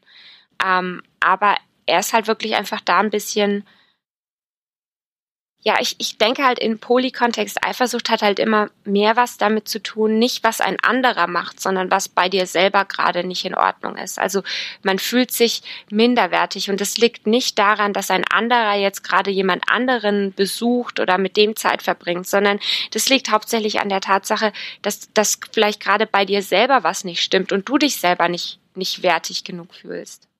Ja gut, oder man oder man ist einfach nicht der Typ dafür, das gibt's ja auch. Natürlich. Aber ich glaube, ich sehe da den Konflikt so ein bisschen, du möchtest ja seins sein, du willst dich ihm unterordnen, du willst ihm gehören. Das ist dein deine sexuelle Präferenz, das ist dein Wunsch. Dann ist natürlich dann auch die Erwartungshaltung da, dass wenn du ihm gehörst, dass ihm das auch wichtig ist, dass er das genießt, dass du die, diese Reaktion darauf auch bekommst. Und wenn er sagt, ist schön, aber egal, dann ist das natürlich ein bisschen wenig, dann kommt ein bisschen wenig zurück, ne? Und so ist es ja nicht, weil es kommt ja, es kommt ja wahnsinnig viel zurück. Also ich, ähm, das war auch was, warum ich gemeint habe, ähm, BDSM und Sprache wäre was, worüber ich gerne reden würde, weil nichts ist schöner, wenn man, wenn man gemeinsam eben im Bett liegt und ich liege in seinem Arm und eigentlich schläft jeder, aber wir sind halt beide so ein bisschen wach und dann flüstert er mir so, ähm, you're mine, also du gehörst mir ins Ohr und ähm, wenn so ich weiß, dass er es so nicht meinen kann, bis, bis zum Äußersten, weil wie gesagt, das würde ja Poli widersprechen, aber ich weiß genau, was er damit meint und was er damit ausdrücken will, wenn er mir das eben so sagt. Und ähm, ist halt wirklich was, was mich sehr, was mich sehr glücklich macht. Was natürlich auch manchmal, wenn es mir im Poli nicht so gut geht, ein bisschen so einen bitteren Beigeschmack hat, weil ich mir denke, so, hä, liar. aber, aber, aber ich habe gemerkt, es hängt wahnsinnig stark mit meiner eigenen Empfindung und wie ich mich selbst sehe und wie ich selber gerade mit mir selbst zufrieden bin, zusammen ob ich im Poli unzufrieden oder, oder eifersüchtig bin. Da frage ich doch mal konkret, bist du jetzt gerade zufrieden? Ja, also ich bin gerade, ich bin gerade sehr zufrieden. Nicht zuletzt, äh, weil bei mir ist es ja acht Uhr, war es ja acht Uhr morgens, als wir angefangen aufzunehmen. Und äh, irgendwie wurde ein bisschen vergessen, dass ich heute aufstehen muss zum Podcast aufnehmen und dann wurde ich so ein bisschen äh, bezirzt und ich so, hey, ich muss aufstehen, hör auf. Und das heißt, du hast für mich einen Orgasmus liegen lassen, ja? Ja, ich meine, der nächste kommt. Ich muss nur einen Knopf drücken. nee, aber nee, ähm, ich bin wirklich sehr glücklich. Ich bin glücklich mit, äh, mit beiden meinen Partnern. Natürlich vor dem Hintergrund, dass es hier hauptsächlich um BDSM geht, meine Partnerin und ich aber gemeinsam BDSM gar nicht so richtig ausleben. Also nur wirklich, wenn wir zu dritt spielen, dann ist das Machtgefälle da. Aber wenn wir zwei nur zu zweit spielen, dann ist es wirklich eigentlich, eigentlich nicht da. Wie gesagt, Vanilla-Sex klingt immer so negativ, aber es ist halt wirklich einfach Girl-on-Girl-Action, würde ich sagen. Ähm, die ähm, natürlich auch manchmal mit Handgelenken festhalten, manchmal mit Hand an den Hals, solche Geschichten vonstatten geht, aber halt jetzt wirklich nicht klassisches BDSM ist. Wie gesagt, im Großen und Ganzen ist es wahnsinnig, es ist, es ist sehr schön und ich bin sehr zufrieden, aber es ist halt wirklich auch ein täglicher Kampf, ein tägliches mit sich selbst auseinandersetzen. Und nicht selten kommen dir die Gedanken, okay, ich werde es gerade gern einfach mal normal für zwei Tage, wäre ich gern einfach mal normal monogam mit einem von beiden und würde gerne monogame Dinge tun und jemanden mal nur für mich haben. Aber dann muss man sich halt auch immer wieder fragen, warum? Ne? Ich habe mich ja bewusst für diese Beziehungskonstellation entschieden. Und deswegen, warum wünsche ich mir das gerade? Fehlt mir vielleicht ein bisschen Zeit mit einem von beiden? Dann kann man das natürlich mit einem Kompromiss lösen und kann sagen, hey, lass uns beide doch heute zusammen mal ausgehen und ein Date haben und ähm, das hilft dann schon. Aber wie gesagt, diese Gedanken sind natürlich, schwingen immer mit. Ja, ich glaube, du musst da auch sehr aktiv dann einfach, ja, man muss aktiv sein und muss dann auch reden. Und die Probleme genau. lösen sich nicht von selbst, sondern man muss was tun und dann eben ein Date haben zum Beispiel. Genau, also man kann nicht da sitzen und schmollen und hoffen, dass einer dann auf einen zukommt und sagt, ja, was ist denn los, was kann man da jetzt machen, sondern man muss halt wirklich darauf achten, dass die Dinge kommuniziert werden und ähm, und aber auch im stetigen Zwiegespräch mit sich selbst sozusagen. Also es ist wirklich, dass ich mich sehr aktiv und sehr, sehr ähm, bewusst mit dem Ganzen auseinandersetze, mit den Dingen. Also wenn ich zum Beispiel merke, okay, das nervt mich jetzt, dann frage ich, dann denke ich nicht, okay, das nervt mich jetzt, ich laufe jetzt zu denen mit äh, irgendwie Dampf aus meinen Nüstern strömen und sage, das nervt mich jetzt, sondern ich setze mich hin und frage mich selbst, warum nervt mich denn das jetzt? Und wenn ich das dann für mich durchgespielt habe und ähm, eine Lösung sozusagen gefunden habe, dann ganz oft muss ich dann gar nicht mehr zu ihnen hingehen und mitteilen, dass mich das nervt, weil es wahrscheinlich von ihnen gar kein Fehler oder böse Absicht oder irgendwas war, sondern mh, mm, hauptsächlich in meinem Kopf war. Wenn es sich nicht lösen lässt auf diese Weise, dann ist natürlich das, das Gespräch wichtig, dass man halt sagt, okay, habt ihr das irgendwie jetzt habt ihr einfach nicht drüber nachgedacht, dass das vielleicht ein bisschen, äh, ja, nicht nett mir gegenüber war oder so. Aber sowas kommt halt wirklich auch fast nicht vor. Also ich muss sagen, die beiden sind wirklich sehr, sehr, sehr gut und jeder ist sehr fair. Also wir alle drei und wir lieben uns so sehr, dass wir keinen anderen verletzen wollen und dass wir natürlich auch immer vor dem Hintergrund unseres eigenen Vergnügens den anderen noch im Blick haben. Ich, ich muss einfach mal die Frage stellen, weil sämtliche Amis, die ja so prüde sein sollen, die ich jetzt hier im Podcast irgendwie mal hatte oder irgendwie darüber gesprochen haben, die sind alle Poli. Ist das einfach jetzt ein Zerrbild, weil ist halt hier der Podcast oder ist das einfach viel, ja, ist man einfach viel offener und entspannter, als ich jetzt denke? Also, was ich sagen würde, ist, ich glaube, die Extreme klaffen weiter auseinander. Ähm, ich denke, in Deutschland, du hast so eine Skala von ganz offen zu ganz prüde und Sex nur im Dunkeln mit Nachthemd an. Und dann zu, ich bin Poly und BDSM und überhaupt to totally edgy. Und ähm, das ist wie so eine Skala und die Leute da drauf sind halt irgendwie verteilt und du hast in jedem, in jedem Bereich dieser Skala hast du Menschen ähm, angesiedelt. Ein paar, die sind dann spicy Vanilla, ein paar sind halt richtig BDSMer. In Amerika gibt's die Skala auch und dann hast du aber beide, Men also die Hauptteil der Menschen sitzen an beiden Enden, sozusagen.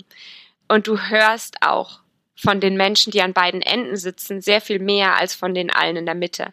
Und das siehst du ja auch in der Politik. Ne? Also es ist ein gutes Abbild der Politik. Du hast die ganz Rechten, die ganz Linken und gerade ist da ja nicht mehr viel dazwischen. Also es ist ja immer, wird ja alles immer radikaler sozusagen. Ähm, deswegen, ähm, ja, du hast die eine Seite, Brüdes Amerika, ähm, Kirche, äh, nicht, nicht mit einem Partner schlafen, bevor man verheiratet ist, äh, bloß kein Poli, bloß keine Scheidungen, ähm, die hast du. Und dann hast du eben die andere Seite, die sagt, okay, wir leben in diesem wunderbaren freien Land und Freiheit ist ja wirklich das höchste Gut für den Amerikaner. Ähm, und die leben das dann eben in jedem Bereich aus. Ähm, das denn gleich viele auf beiden Seiten? Es ist schwer zu sagen. Ich bin, ich lebe mit Polyleuten zusammen, wir, wir sind unser kleines Polykül und dann zum Beispiel eine sehr große Gruppe an Freunden von uns ist eben mit uns verlinkt durch die äh, Freundin meines Partners. Die sind ein Riesenpolykül. Ich glaube, die sind 15 Leute oder so. Oh Gott. Ähm, ja, also ist ganz schön was. Ähm, und das sind halt so mein, das ist so meine Hauptbezugsgruppe. Und dann bin ich noch dazu Tätowiererin. Und da hast du ja auch eher die etwas offeneren, etwas edgigeren Menschen ähm, sitzen.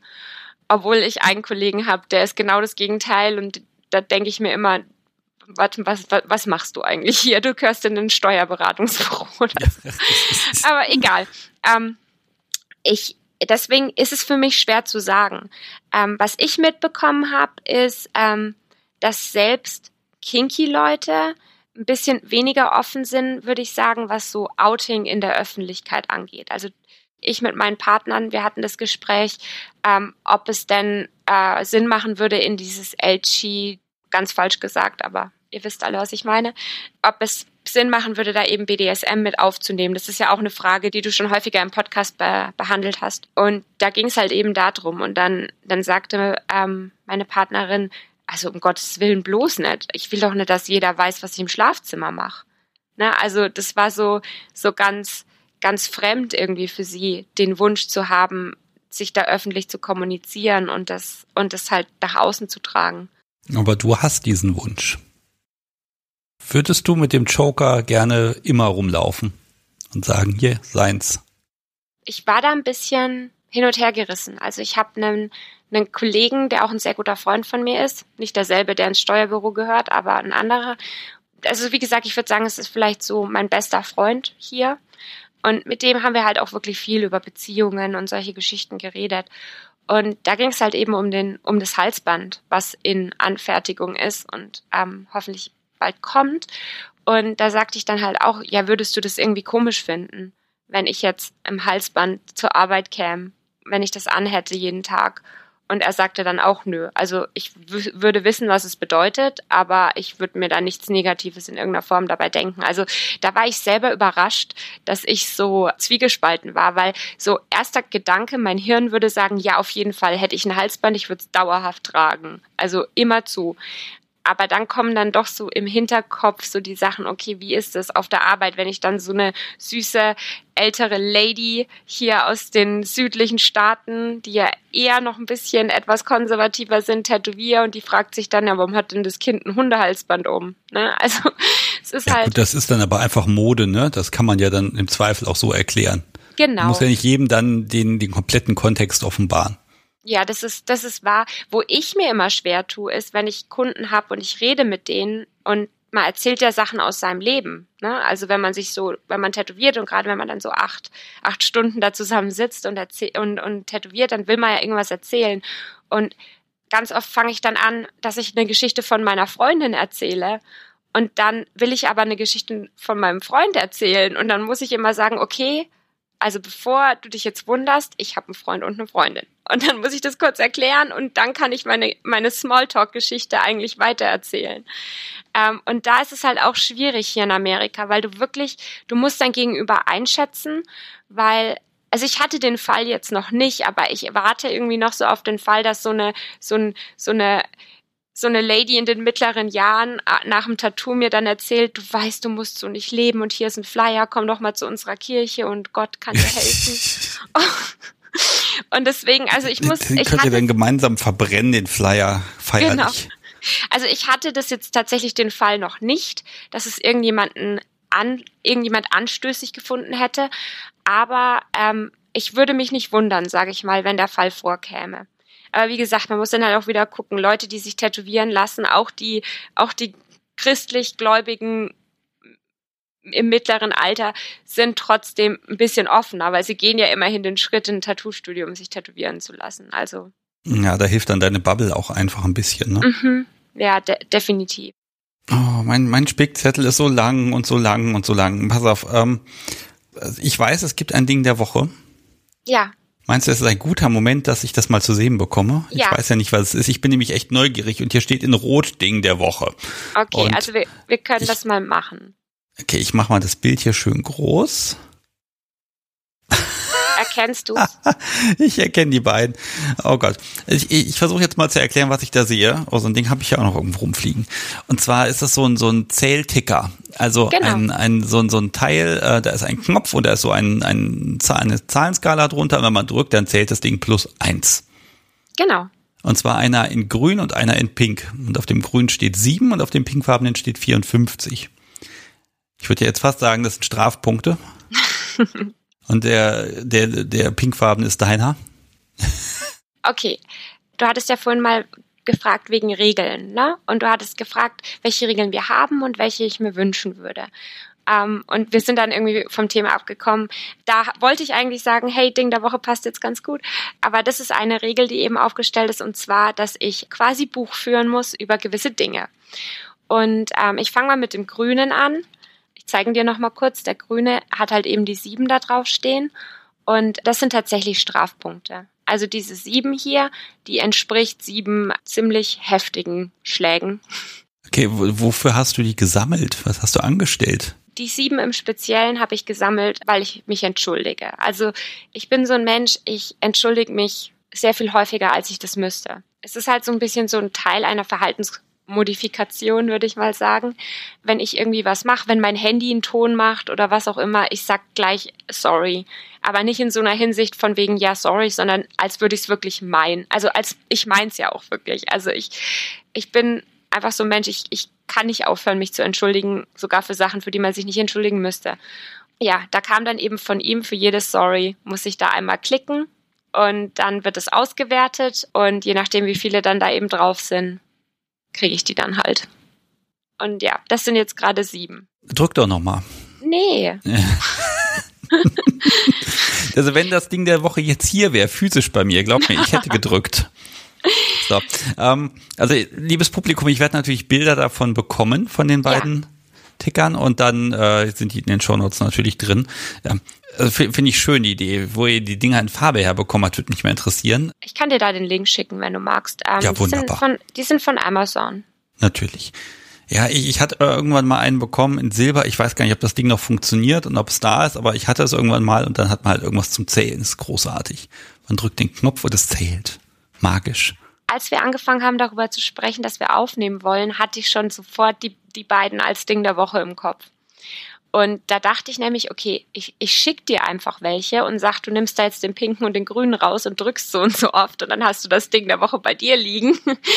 Aber nee, also wie gesagt, ich, ich kann dir den Link schicken. Da, da ist, die kommen im Sechserpack und sind sechs verschiedene Farben. Und ich habe mir den grünen und den pinken rausgesucht. Oh, das könnte das nächste Merch für den Podcast sein. Der, das Unvernunft, gut. der Ticker der Unvernunft. Der Ticker, der, das finde ich gut. Da bin ich voll ja. dafür. Oh je, äh, Ideen, Ideen. Also aus solchen Ideen wird ja manchmal Wirklichkeit. Mal gucken. Ähm, gut, aber es gibt noch einen pinkfarbenen. Das heißt, der, der, der ist die Zahl deutlich höher. Da steht eine 54. Das sind bestimmt Belohnungspunkte. Nee, ich kann schon mal verraten, der, der Grüne wird zurückgesetzt, äh, nachdem er ausgewertet wurde. Ähm, der Pinke wird nie zurückgesetzt. Leider haben wir da einige Klicks verpasst. Also wir haben nicht äh, im Beginn unserer Beziehung damit angefangen. Da wären deutlich, deutlich mehr drauf. Wir haben erst vor relativ kurzem eigentlich damit angefangen. Und zwar äh, ist das ein Blowjob-Counter. okay, Und also 54 Blowjobs in den letzten Monaten. Ja, also ich, ich sag, ich möchte eigentlich jetzt nicht so genau sagen, wann wir angefangen haben zu zählen, weil in beide Richtungen könnte ich da vielleicht gejudged werden. deswegen. Ja, wahrscheinlich sind es zwei Wochen oder so. Ich spekuliere jetzt einfach mal. Also wir teilen beide einen Blowjob King, was echt toll ist, weil ich hatte irgendwie immer das Pech, dass ich mit Leuten zusammen war, die das nicht so gerne mochten. Also nicht nicht so gerne, aber ja, war halt okay, ne? Kann man mal machen. Und ähm, ja, ich, wir teilen halt einfach diesen, diesen Kink dafür total. Und ähm, dann kam mal, kam mal so das ins Gespräch und dann meinte er so, nö, das ist jetzt kein Witz mit dem Blowjob-Counter, das machst du jetzt mal. Und dann, dann kam halt eben auch mit dem Strafcounter noch die, ähm, das Gespräch auf und dann haben wir die beiden bestellt und seitdem führe ich Buch. Und ja, das sind sie. Und wie gesagt, ich finde es ein bisschen schade, wir mutmaßen, wie viele Klicks uns auf dem pinken verloren gegangen sind. Man kann es nur mutmaßen. Also wir können ja rechnen, liebes Publikum, wir nehmen auf am 28.02. und du wirst ja früher oder später in einer Live-Sendung nochmal da sein und ein bisschen vielleicht mit dem einen oder anderen äh, aus dem Publikum Fragen beantworten. Und ich notiere mir jetzt Blowjob Counter. Wie ist der Stand? Also da werde ich dich fragen, dann können wir ja zurückrechnen. Genau.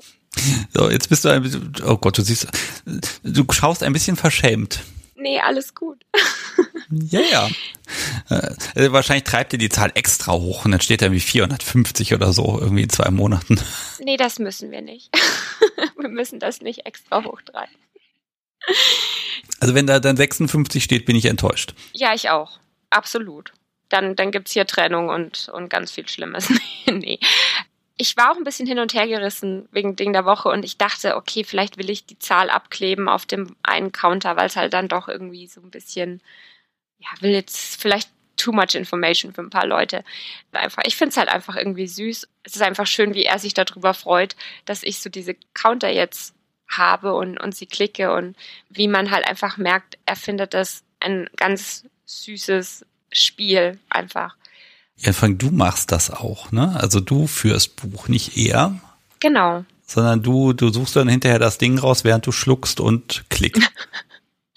Also so, so ist es dann nicht. Ich habe auch, ehrlich gesagt, bevor ich nach Arizona bin, ich habe die Klicks wirklich meistens so relativ zeitnah danach gemacht. Und seitdem ich wieder zurückgekommen bin, habe ich wirklich viele vergessen zu klicken und dann musste ich jetzt erstmal nachzählen und noch ein paar nachklicken.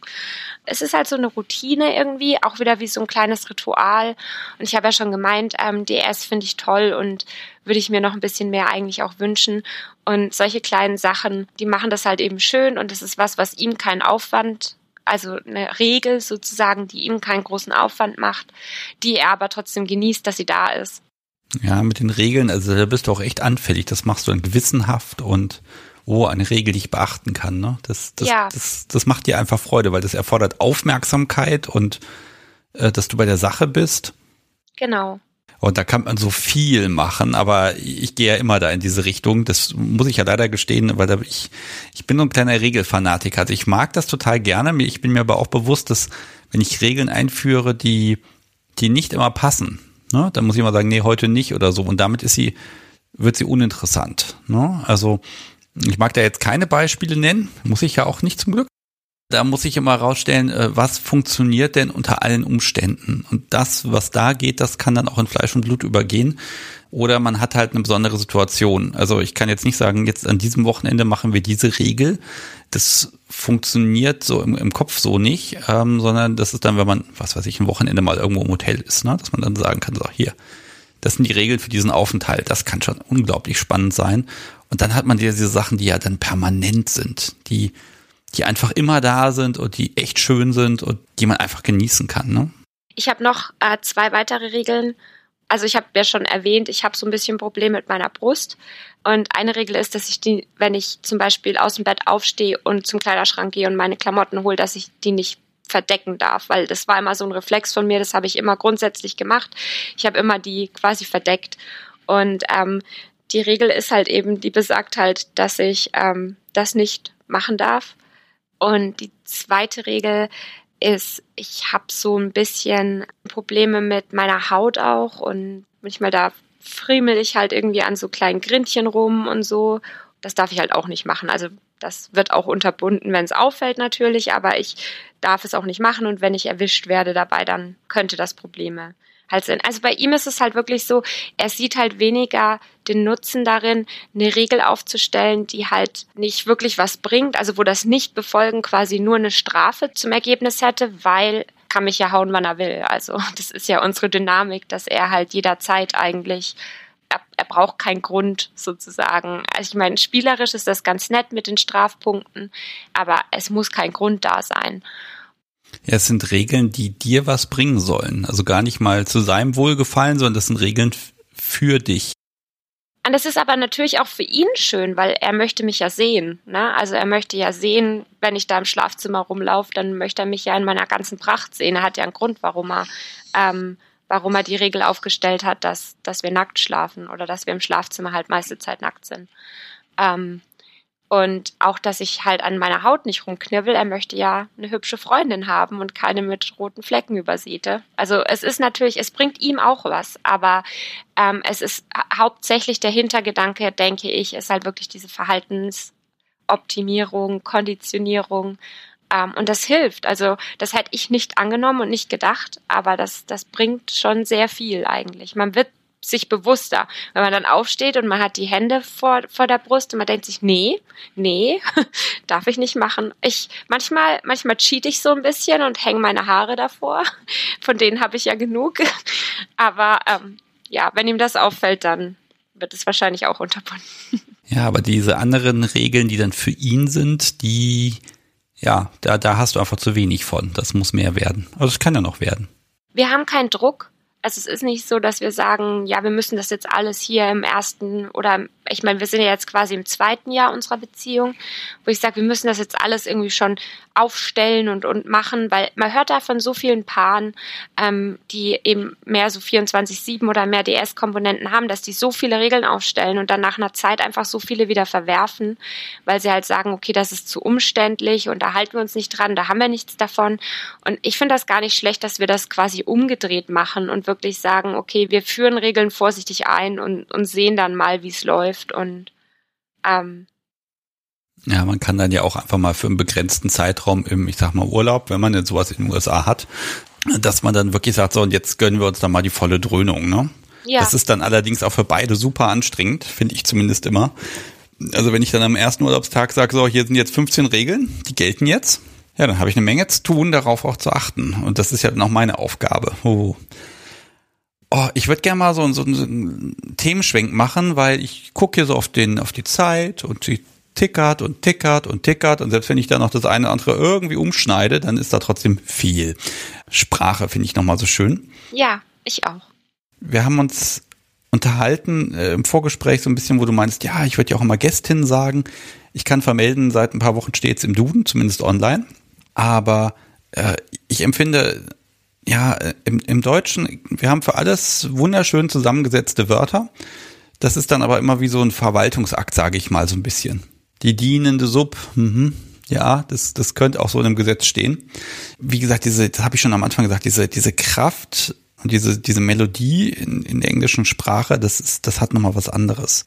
Jetzt ist ja Englisch nicht deine Muttersprache. Wie bezirzt dich das so wie mich jetzt auch? Ich muss ein bisschen ausholen. Ich habe einen linguistischen Hintergrund. Ich äh, habe Germanistik studiert und das zunächst mal, ich glaube, was du da beschreibst mit dem Deutschen versus das Engl äh, Englische, das der krasseste Unterschied ist was, was man Glottisschlag nennt. Und das ist in wenigen Sprachen vorhanden, aber in der deutschen Sprache sehr. Und zwar, ähm, wenn man ein Wort beendet, dann schließt der Kehlkopf ganz komisch, während in vielen anderen Sprachen, gerade Französisch und Englisch, die Worte so mehr ineinander verschwimmen. Und das macht eben diese Melodie aus. Das ist A, wirklich was, was mich sehr bezirzt, also dieser Klang, diese Klangfolge dieses fließende, weniger abgehackte Worte ist sehr schön. Und ich glaube, was mich auch noch sehr daran bezieht, ist eben der Faktor, dass es nicht meine Muttersprache ist. Und ich habe Englisch für neun Jahre in der Schule gehabt. Ich habe sogar an der Uni noch ein bisschen weiter Englisch gemacht und jetzt lebe ich hier seit drei Jahren. Also Englisch kommt schon nahe hin an etwas, was man als fast sowas, also ich bin sehr fließend im Englischen. Und trotzdem ist es immer noch irgendwie exotisch und schafft so eine gewisse angenehme Distanz, vielleicht manchmal auch, was ich ganz schön finde. Und ich finde halt auch einfach all diese schmutzigen Worte, ne, also all so diese Worte, wo man seinen Kindern sagt, sagt die nicht, die hören sich halt alle sehr viel besser an in Englisch. Ne? Also Schlampe. Und wenn du dann aber Slut sagst, es klingt halt einfach viel besser. Oder also ganz schlimm finde ich ja so Sachen wie Schwanz. Ne? Also es äh, fällt mir einfach nicht so gut wie jetzt zum Beispiel Cock oder Dick. Das klingt halt einfach kompakt und gut und ist nicht so bums. Du sagst diese Sachen auch im Englischen automatisch sehr viel niedlicher, denn die Stimme ist schon höher und. Ich habe jetzt auch ein bisschen überzeichnet, ich mache das auch gerne hier, weil ganz oft fragen mich Leute hier, was heißt es denn auf Deutsch und wie klingt es denn auf Deutsch? Und dann sage ich das eben auf Deutsch und es ist ganz lustig, weil jeder mir immer vorwirft, es klingt, als wären wir immer zu böse und als würden wir uns immer anschreien. Und ich kenne halt Rammstein, ne? Also es ist ganz, ganz lustig, weil sie dann immer sagen, es klingt ja wirklich wie Rammstein. Ich so, ja, ich meine, der überzeichnet schon ein bisschen vieles, aber ja, das ist Deutsch, so klingt Deutsch. Ich, ich versuche gerade so den Hebel zu finden, so ein bisschen. Ist das Teil deines Kinks, dass dann auch so mit dir gesprochen wird und also, also gibt dir das da nochmal was extra dazu, wenn du jetzt noch, du hast ja in Deutschland nie BDSM ausgelebt. Nein. Mm -mm. So, das heißt, wenn du jetzt zurückkämest und würdest hier auf einer Party spielen in Deutschland, ich, ich möchte mal spekulieren, wie sich das für dich anhört. Du möchtest spekulieren oder ich soll es erzählen. Äh, äh, ich möchte mit dir spekulieren, mal so rum. Also im, im, in deinem Podcast. Wie gesagt, ich bin ein, ein treuer Hörer. Ich kann dir wahrscheinlich fast in jeder Episode sagen, was besprochen wurde und wer vorkam und all solche Sachen.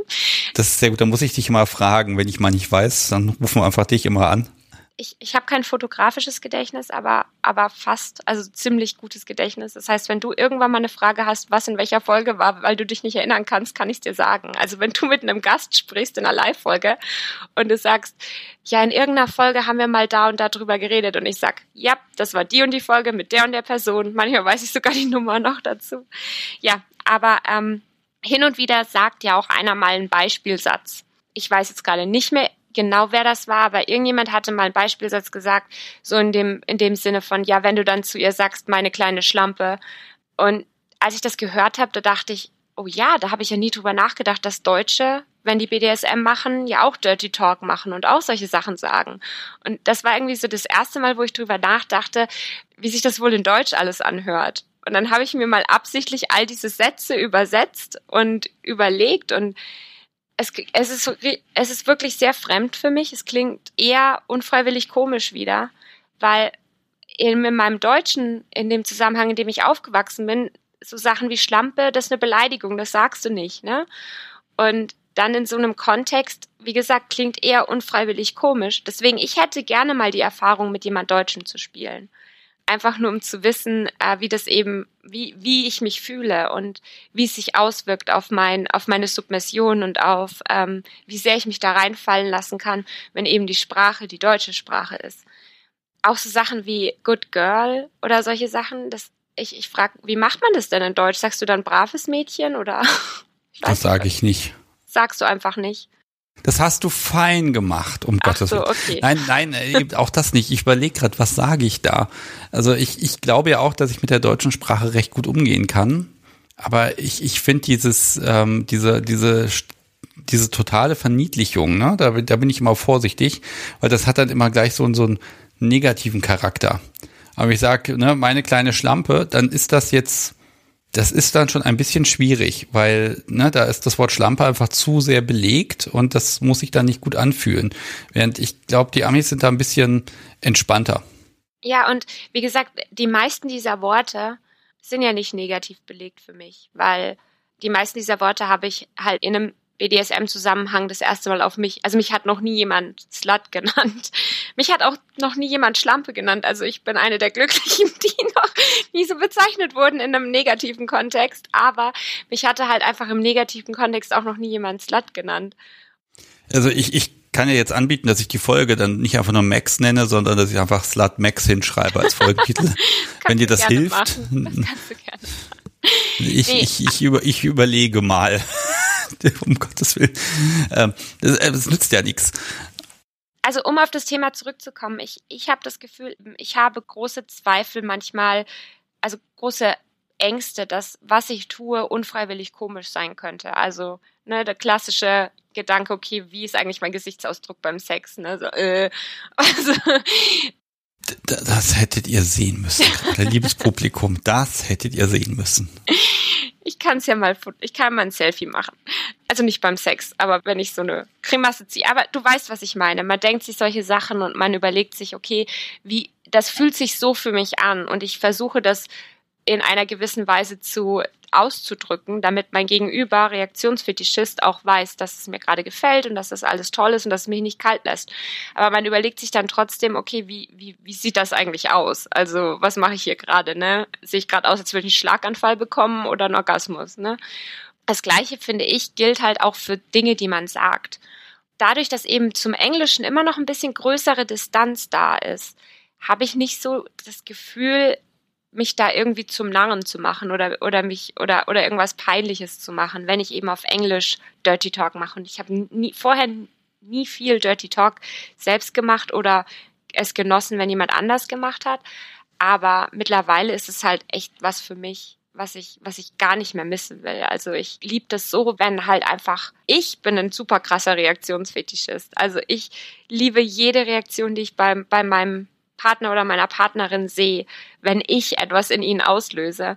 Wenn es dann natürlich Worte sind, dann ist es einfach nochmal so viel besser, weil ich halt einfach so ein bisschen so ein Wortfetischist auch bin. Also ich, ich liebe Sprache, ich liebe alles, was damit zu tun hat. Ja, wenn ich es schaffe, mit dem, was ich tue, Worte aus jemandem rauszukriegen, das ist sehr toll. Okay, ich überlege gerade, wie ich dich jetzt dazu bringe, dass du äh, mal im Bett das Mikrofon laufen lässt. Dann können wir das hier einspielen ich, kann, ich kann mir das tatsächlich relativ schwer vorstellen. Ich überlege gerade, ich habe ich hab eine Serie gesehen, Bonding auf Netflix, mhm. ähm, und die reden, das ist, ist eine Serie, da geht's ja um BDSM und sie reden unglaublich viel. Ich glaube, ich muss mir das nochmal ansehen, aber dann einfach die Originalversion anlassen. Ja. Weil ich fand das teilweise ein bisschen unfreiwillig komisch, was sie da alles bereden. Was haben sie denn beredet? Ja, ich würde das jetzt noch nicht Dirty Talk nennen, aber es ist so schwierig. Aber ich, ich habe das Gefühl, im Originalton ist es nicht so gestelzt und freiwillig komisch. Ich muss mal schauen. Also das, das werde ich einfach mal ausprobieren die nächsten Tage. Weil ich kann mir vorstellen, dass dieser Effekt da eben auch wieder zum Tragen kommt. Ja. Und ich weiß, man hat dort eine unglaubliche Leistung gebracht, als man das synchronisiert hat und ähm, dann auch versucht hat, Wörter zu finden. Ne? Aber ich bin ein Dom, ist halt irgendwie komisch. Also ist so unfreiwillig komisch, ne? Ähm, wobei die haben das gleiche Problem zu sagen, was ist denn eine, eine, eine weiblich dominante Person? Dafür gab es dann auch kein richtiges Wort. Ich glaube, Domme, haben sie gesagt. Ich weiß es nicht genau, wie sie das da äh, übersetzt haben. Hm? Ist, halt, ist halt schwierig. Ich bin mir auch nicht sicher. Also wir übernehmen ja hier auch viele Begriffe aus dem Englischen. Ne? Also ich, fangen wir beim Spanking an und vielleicht haben wir da einen Unterschied. Needle Play, Nadelspiele. Merken wir, irgendwie das eine ist so Nadelspiele. Das klingt schon wieder albern. Ne? Das klingt und, wie Stricken. Ja, irgendwie Was so. Was machst ne? du denn heute Abend, Oma? Ach, paar Nadelspiele. Genau, ne? Und Needle Play ist dann wieder so ein, ja, da ist aber wieder das Wort Play, ne? Das hat dann schon wieder so einen, so einen gewissen, ja, Spaßfaktor automatisch mit drin, ne? Ich sollte mich professionelle Needle Playerin nennen, anstatt Tätowiererin. Ich möchte, dass diese Bezeichnung eingeführt wird. Du hast völlig recht. Und wie gesagt, viele Begriffe aus dem BDSM sind ja übernommen. Ne? Also sind ja einfach also gerade, dass das BDSM eigentlich so gut funktioniert auf Deutsch und auf Englisch, da haben wir ja wirklich Glück. Also, dass all diese Worte eben auf Englisch und auf Deutsch funktionieren. Ich meine, Bondage ist natürlich ein englisches Wort mit französischen Wurzeln, glaube ich, keine Ahnung. Ähm, aber du weißt, was ich meine. Ich weiß auch nicht. Ich glaube tatsächlich, es ist die Distanz, die man hat als Nicht-Muttersprachler, dass das in der eigenen Sprache unfreiwillig komisch vorkommt. Also wenn mir jetzt einer erzählt, ja, ich hau dir jetzt auf deine Muschi. Weißt also Muschi ist so ein Wort, finde ich ganz schlimm. Das geht gar nicht. Das, ugh, das geht mir fast nicht über die Lippen. Warum? Das war das Wort, was meine Eltern benutzt haben, um über dieses Körperteil zu sprechen, als ich ein Kind war. Also ist es mit einer kindlichen Sache besetzt, die absolut mit Sex nichts zu tun hat. Ja, aber jetzt komme ich an den Punkt, wo ich denke, okay, weil Englisch dann doch für dich noch ein bisschen exotisch ist, obwohl es Alltagssprache für dich ist, dadurch ist es halt einfacher.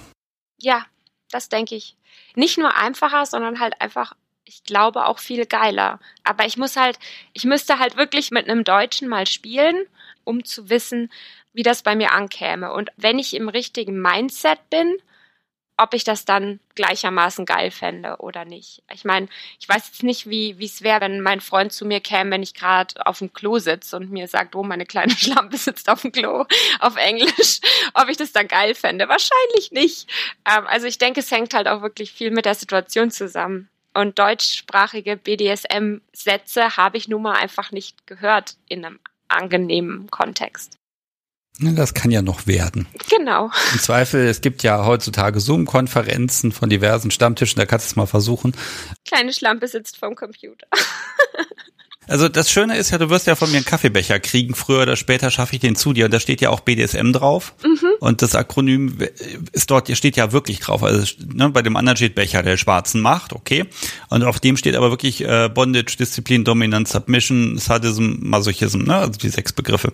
Und ich habe überlegt, als ich das gestaltet habe, packe ich es auf Deutsch drauf. Dann fängst du schon an mit dem ersten Begriff, Bondage ja, zack, funktioniert schon nicht mehr, ne? Also, und Submission und ne, Disziplin und Dominanz und Sadismus, also es funktioniert nicht so richtig. Also es verliert ganz viel seiner Erotik in dem Moment, wo du sagst, ich fange das jetzt an zu übersetzen und wie gesagt, Bondage bleibt ja trotzdem drin. Könntest es binden. Ja. Bindet. Also BDSM steht natürlich für Binden und Disziplin und Dominanz und Submission und Sadismus und Masochismus. Und ganz ehrlich, das, das machst noch ein paar Paragraphenzeichen vorne dran. Ähm, nee. Ich meine, Sadismus, Sadismus, Masochismus, all, all diese Sachen, ich meine auch Disziplin, sind ja eigentlich keine deutschen Worte. Das sind ja quasi, die, die nennt man Internationalismen. Meistens kommen die vom Lateinischen oder vom Griechischen. Das sind ja in, in dem Sinne auch keine deutschen Worte. Ne? Also es ist ja quasi eingedeutscht. Ja, es sind halt einfach vier Buchstaben. Jeder weiß, was es heißt, aber also wenn ich versuche, das zu übersetzen und jemand sagen möchte, was BDSM ist, dann übersetze ich das ja nicht, sondern dann sage ich, das ist die Sache mit dem Hauen. so. Und dann, dann komme ich da, kann man ein bisschen was erklären, aber ich würde es nicht einfach nur übersetzen, die vier Buchstaben. Das funktioniert einfach nicht. Ne? Es ist, wird dadurch nicht klar. Ich hatte noch nie das Glück, dass ich mal jemanden BDSM erklären. Nee, hätte ich gern gemacht eigentlich. Also nochmal, um zum Outen zu, spre zu, zu, sprechen zu kommen und auch zu der Sache, ähm, was du gemeint hast, wie es ist mit den, mit den Amerikanern, wie offen die sind und solche Geschichten. Ähm, mein einer Kollege, von dem ich schon gesprochen habe, also jetzt nicht derjenige, der mein guter Freund ist, sondern der andere, der halt sehr äh, konservativ ist, ähm, der hatte dann mal so ein, so ein Spleen und wollte plötzlich halt relativ viel Wissen über Poli. Mit dem anderen Kollegen hatte ich halt relativ offen mal über BDSM gesprochen und hatte da jetzt nicht irgendwie die Hand vor den Mund gehalten oder sowas, also dass der andere das auch gehört hatte. Und da hat er dann auch plötzlich Fragen, gerade was DS anging, hatte er dann Fragen, wie das so ist, ne, wie man da so ein Machtgefälle hat und solche Geschichten. Und das fand ich schon sehr interessant. Aber ihm war BDSM natürlich auch ein Begriff, weil es halt einfach in der Kultur irgendwie angekommen ist, ne, auch wenn es nicht immer gut dargestellt wird in Film und Fernsehen und äh, Büchern. Trotzdem ist es halt irgendwie was, was jeder weiß, man kann zu einer Domina gehen. Äh, sagen die Amis SM? Also wir sagen, wir haben ja dieses ganz fürchterliche, ne, hier der Sadomaso Club. Ähm, also die, die verkürzte Abkürzung, sage ich mal. Einfach nur S und M. Gibt's das? Wird das benutzt? Oder ist BDSM in der Bevölkerung angekommen? Also BDSM und dann sagen sie Sadism and Masochism, but, aber, sorry, aber ich glaube, sie sagen auch Sadomasochism, aber da bin ich mir nicht, nicht hundertprozentig sicher ähm, ob sie, ob sie Sadomasochismus als ein Wort benutzen. Aber ich würde sagen, ja, BDSM ist wirklich in der Bevölkerung angekommen. Ja, die Amis lieben ja auch solche Akronyme. Ne? Also das ist ja voll deren Ding. Alles, was weniger Zeit braucht, um es zu sagen, ist ganz toll. Und deswegen, ähm, der Begriff ist tatsächlich in der Bevölkerung ähm, vorhanden. Ich glaube eigentlich, dass fast SM viel weniger hier benutzt wird um es zu bezeichnen, als in Deutschland. Weil in Deutschland sagen ja wirklich viele noch einfach, ja, das ist Sadomaso. Ja, wir werden weniger, ne? Aber man muss es dann manchmal doch erklären. Ich, wenn, wenn Politiker da abschätzig sind oder was vom Sadomaso-Club erzählen, ne, da wird mir immer schlecht. Oh, ich glaube, in der Nähe deiner alten Heimat, da gibt es einen Wahlzettel, da ist eine BDSM-Therapeutin oder Sexualtherapeutin für BDSM steht da so, auch mit den Begriffen BDSM äh, auf dem Wahlzettel drauf. Aber das ist toll. Fand ich spannend. Muss ich nochmal raus und ging bei Twitter rum letzte Woche, äh, wo ich dachte, oh, das macht sie bestimmt nicht, weil sie muss, sondern das macht sie, weil sie möchte. Und das ist ein Statement. Das, das fand ich sehr spannend. Interessant wird dann sein, äh, zu sehen, äh, wie viele Stimmen dieser Mensch dann bekommen hat. Ja. Ich bin sehr gespannt, aber da tut sich ein bisschen was. Nee, das finde ich klasse. Haben wir noch was zur Sprache? Ich meine, es gibt, es gibt so vieles. Ich habe so das Gefühl, weißt du, ich habe mir so viele Gedanken über unser ganzes Gespräch gemacht. Nicht nur seitdem wir es ähm, fest geplant hatten, aber schon vorher, seitdem ich halt mal erwähnt habe, ich würde gern mit dir aufnehmen. Und ich habe irgendwie so das Gefühl, ich habe alles gesagt, aber nicht das, was ich überlegt hatte. Und deswegen ich denke, ich denke, es ist alles so ziemlich gesagt, was, was mir jetzt da wichtig war in dem Zusammenhang. Ähm, ja, wir machen das einfach so bei der Verabschiedung, wenn du dann Tschüss sagst. Du bist, hast ja als Gästin das letzte Wort, dann kannst du auf einfach noch ein bisschen Dirty Talk ins Mikrofon hauchen und dann passt das. Ich weiß nicht, mir wird ganz warm. Ach, wir quatschen ja auch erst seit Stunden hier am Stück. Wir haben noch keine Pause gemacht.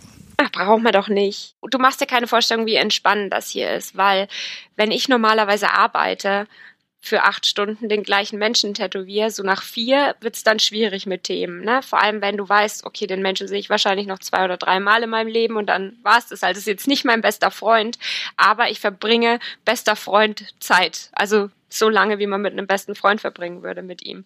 Danach ist man vielleicht ausgequatscht. Also ich, ich kann noch ein bisschen. Dann gehen wir nochmal in die Body Modification Geschichte rein.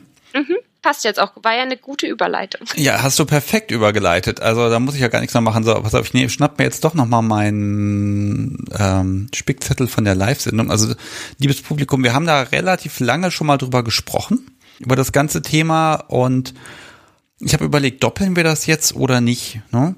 Und ich würde sagen, äh, wir nehmen jetzt einfach diesen Bereich, beziehen uns aber hier jetzt ganz stark auf BDSM und wenn es ein bisschen weiter sein soll, dann hört ihr einfach nochmal in die Folge rein. Ich glaube, Live-Folge Nummer 41 war das. Und da gehen wir noch ein bisschen tiefer, aber wir nehmen jetzt einfach Aspekte, die da auch noch ein bisschen gefehlt haben. Ja, das machen wir. Du bist jetzt nicht die Tätowiererin, die die hat irgendwann so ein Gerät in die Hand bekommen, dann hat sie da ein bisschen was gemacht und äh, dann, dann war's das, sondern es ist ja schon ein etwas größerer, längerer Prozess und das ist ja auch der Grund, warum du überhaupt über den Atlantik geflogen bist. Genau. Ich weiß, du hast nämlich auch, schon bei Telegram hast du mir mal was geschickt, da hast du schon mal ein bisschen was gezeichnet und was mit dem, mit dem Unvernunft-Logo angestellt. Das habe ich nicht vergessen. Ja, genau. Da war das gerade in der Zeit, wo das neue Logo am Entstehen war hier. Ja. Da wusste ich nicht genau, was ich sagen soll, weil auf eine veraltete Version da, hm, schwierig. Äh, ich sag mal so, Es gibt einen Menschen, der hat mir angekündigt, dass er im Januar sich ein Tattoo mit dem Kunst der Unvernunft-Logo stechen lassen möchte. Ich weiß nicht, ob der Mensch das getan hat. Er hat mich gefragt, ob er das Logo dafür verwenden darf. Selbstverständlich. Äh, und da habe ich, da habe ich mich das erste Mal so ein bisschen damit beschäftigt, so, hm, was will ich denn damit sagen, wenn ich mir unter die Haut so ein, so ein eindeutiges, explizites Statement stechen lasse? Und da hatte mir so ein Denkprozess angefangen, dass man doch da irgendwie, das ist ein bisschen mehr als, ähm, ich mache das jetzt für mich, weil mir das Motiv gefällt oder ne, weil ich will es ja auch zeigen, je nachdem, wo es ist. Und dann ist ja auch der Prozess des Ganzen. Und du bist die Frau, die Träume an der Stelle erfüllt.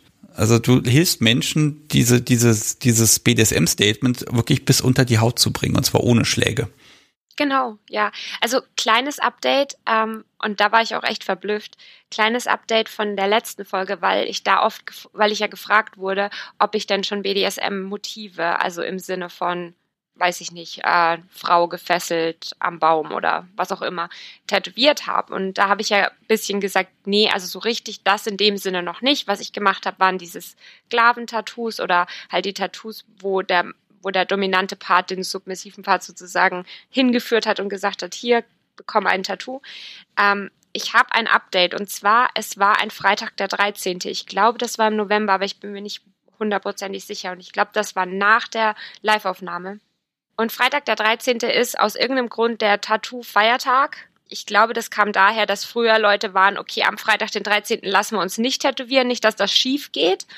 Und dann wurde das zum Walk-in-Tag, weil keiner einen Termin ausgemacht hat für den Tag. Und die Tradition hat sich eben so fortgeführt, dass jetzt an diesem Tag irgendwie jeder sein Tattoo haben will.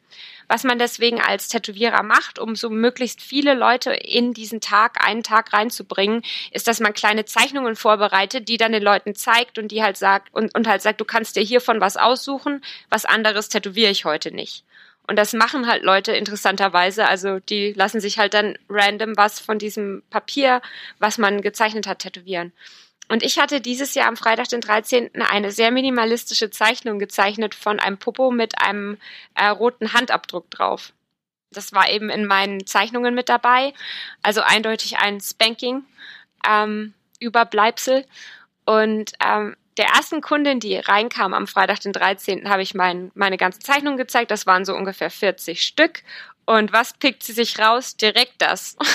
Und ich dachte, yay, das ist gut. Und dann habe ich eben das tätowiert. Und es war zwar nur klein und es war jetzt handwerklich jetzt nicht so, also ich meine, von der Umsetzung her habe einen guten Job gemacht, aber es war jetzt nicht sehr anspruchsvoll, das zu tätowieren und deswegen war es jetzt wahrscheinlich nichts, was jemals irgendwie in mein Instagram oder Social Media schaffen wird. Aber ich war wirklich sehr begeistert, dass sie von all diesen Zeichnungen, die ich gemacht hatte, ausgerechnet das rausgepickt hat. Wo ich halt dachte, okay, ist sie entweder tatsächlich äh, ein Teil der Szene und ist into it oder findet sie das einfach witzig und edgy und cute und lässt sich das deswegen tätowieren. Hast du das rausbekommen? Ich habe es nicht rausbekommen. Ich habe es versucht aber ich habe es nicht rausbekommen. Ich habe ganz vorsichtig angefangen und gefragt und halt eben auch gefragt, warum sie sich ausgerechnet das ausgesucht hat. Aber sie war ein bisschen wortkarg, also sie war jetzt nicht so gesprächig und es war dann halt wirklich mehr so, ja, mir hat das halt, mir hat das halt als erstes ins Auge gestochen, das hat mir gefallen. Also vielleicht wollte sie auch nicht so wirklich drüber reden. Ja gut, vielleicht ist sie sich da auch selber noch nicht so sicher und das auch. Aber gut, dann hat sie sich gleich mal tätowieren lassen. Ja. Ähm, das kannst du aber mit gutem Gewissen dann auch machen. Ähm, also klar, das Motiv will ich natürlich haben, wenn du es noch irgendwo rumfliegen hast. Ja. Kommt mit in die Show Notes rein. Da bin ich sehr gespannt. Aber sonst gab es noch keine tatsächlich. Also war das einzige Mal jetzt bislang. Man hat wenig, also wenn man natürlich einen Namen hat und einen speziellen Style, für den man bekannt ist, dann ist das alles sehr viel einfacher zu sagen, okay, ich, ich tätowiere jetzt nur BDSM-Motive und ich kann mir das auch leisten, auf Leute zu warten, die nur diese BDSM-Motive haben wollen. Ich fände das schön, wenn ich das öfters machen könnte, gerade weil es halt was ist, was mir selber auch was bedeutet. Aber ich würde zugunsten dessen nicht auf anderes verzichten wollen. Ich mache sehr gerne ähm, Tierporträts oder Porträts von Menschen oder solche Sachen. Da würde ich ungern darauf verzichten, um zu sagen, ich bin jetzt die reine BDSM-Motiv-Tätowiererin. Und in den seltensten Fällen kommt es halt vor, dass jemand reinkommt und sagt, ich will irgendwas, mal mir mal was und das tätowier mal dann. Natürlich wäre mein erster Gedanke dann, okay, lass mal schauen, ob wir irgendwie was süßes BDSM-Edgiges finden. Ähm, Aber in den seltensten Fällen passiert das halt. Was wir machen, wo mein Chef auch eine Challenge gestartet hat dieses Jahr, dass wir ähm, so und so viele eigene Designs jeden Monat machen. Und die, eins von den von diesen Sheets, also das ist ja quasi so ein so ein A3-Blatt und da sind dann irgendwie vier oder fünf Designs drauf und eins von dem hat auch habe ich auch persönlich ein BDSM-Thema gegeben. Also da ist zum Beispiel eben dieses dieses was ich schon tätowiert hatte drauf mit der Silhouette von dem Hintern mit dem Handabdruck drauf und dann ähm, habe ich noch so diese kleinen Candy-Herzen, kennst du die? Also wo dann irgendwie Be My Valentine oder sowas draufsteht. Das ist was Amerikanisches. Ähm, da habe ich zwei davon gemacht und eins sagt Yes und das andere sagt Sir. Und die liegen halt so zusammen. Und ja, da möchte ich wirklich selber mehr in die Richtung machen und habe halt die Hoffnung, wenn ich das dann auf meinem Social Media post und Leute sehen das dann, dass ich solche solche Designs sozusagen im Angebot habe, dass dann mehr Leute sagen, ja, okay, das wollen wir uns auch wirklich tätowieren lassen. Okay, pass auf, dann, dann frage ich doch mal dich. Also klar, dein Partner soll, wird dich irgendwann tätowieren. Ja. Selber trägst du ein BDSM-affines Tattoo am Körper? Ich muss da echt immer überlegen, aber eigentlich nicht. Ich meine, ich habe eine Zeile von ähm, einem Gedicht von Heine auf meinem Rücken und die Zeile ist äh, aus gestutzter Eiche. Ist es Heine oder Hesse? Ich, ach, es ist schlimm. Ich habe Germanistik studiert und Heine und Hesse verwechsel ich immer. Also ich guck's dann nach. Aber die Textzeile ist und allem weh zum Trotze bleibe ich verliebt in die verrückte Welt. Und wenn man so will, ne, also allem weh zum Trotze, man könnte das ein bisschen so äh, interpretieren, aber dass ich jetzt sage, ich habe irgendwie ein sehr eindeutiges BDSM-Tattoo, habe ich nicht. Okay, aber wäre das so was, wo du sagen würdest für dich selbst, das wäre interessant? Also ich sag mal, was immer, ich mach's mal albern, äh, schön auf dem Schamhügel glatt rasiert und dann steht da drauf, ähm, jawohl, mein Gebieter. Entschuldigung. Jawohl. Also oder oder oder oder yes sir, ne? Also wäre das sowas, wo du sagst, das wäre dann, das würde deinem Kink entsprechen und das würdest du tragen wollen? Also ich habe mir über solche Sachen Gedanken gemacht. Ich mag halt immer gern Dinge, die ähm, die so ein bisschen nicht so offensichtlich sind. Ne? Also ich mag es gern, wenn's, wenn's, wenn man so mal um die Ecke denken muss, um, um die, den Gedanken dahinter zu verstehen. Ich habe diese Idee mit dem Morsecode. Also das ist, du nimmst quasi den Morsecode aufgeschrieben, machst den zu einem Kreis, weil ich einfach finde, dass das hübscher aussieht, als wenn das eine Linie ist. Und dann kannst du da welches Wort auch immer du möchtest, kannst du da schreiben.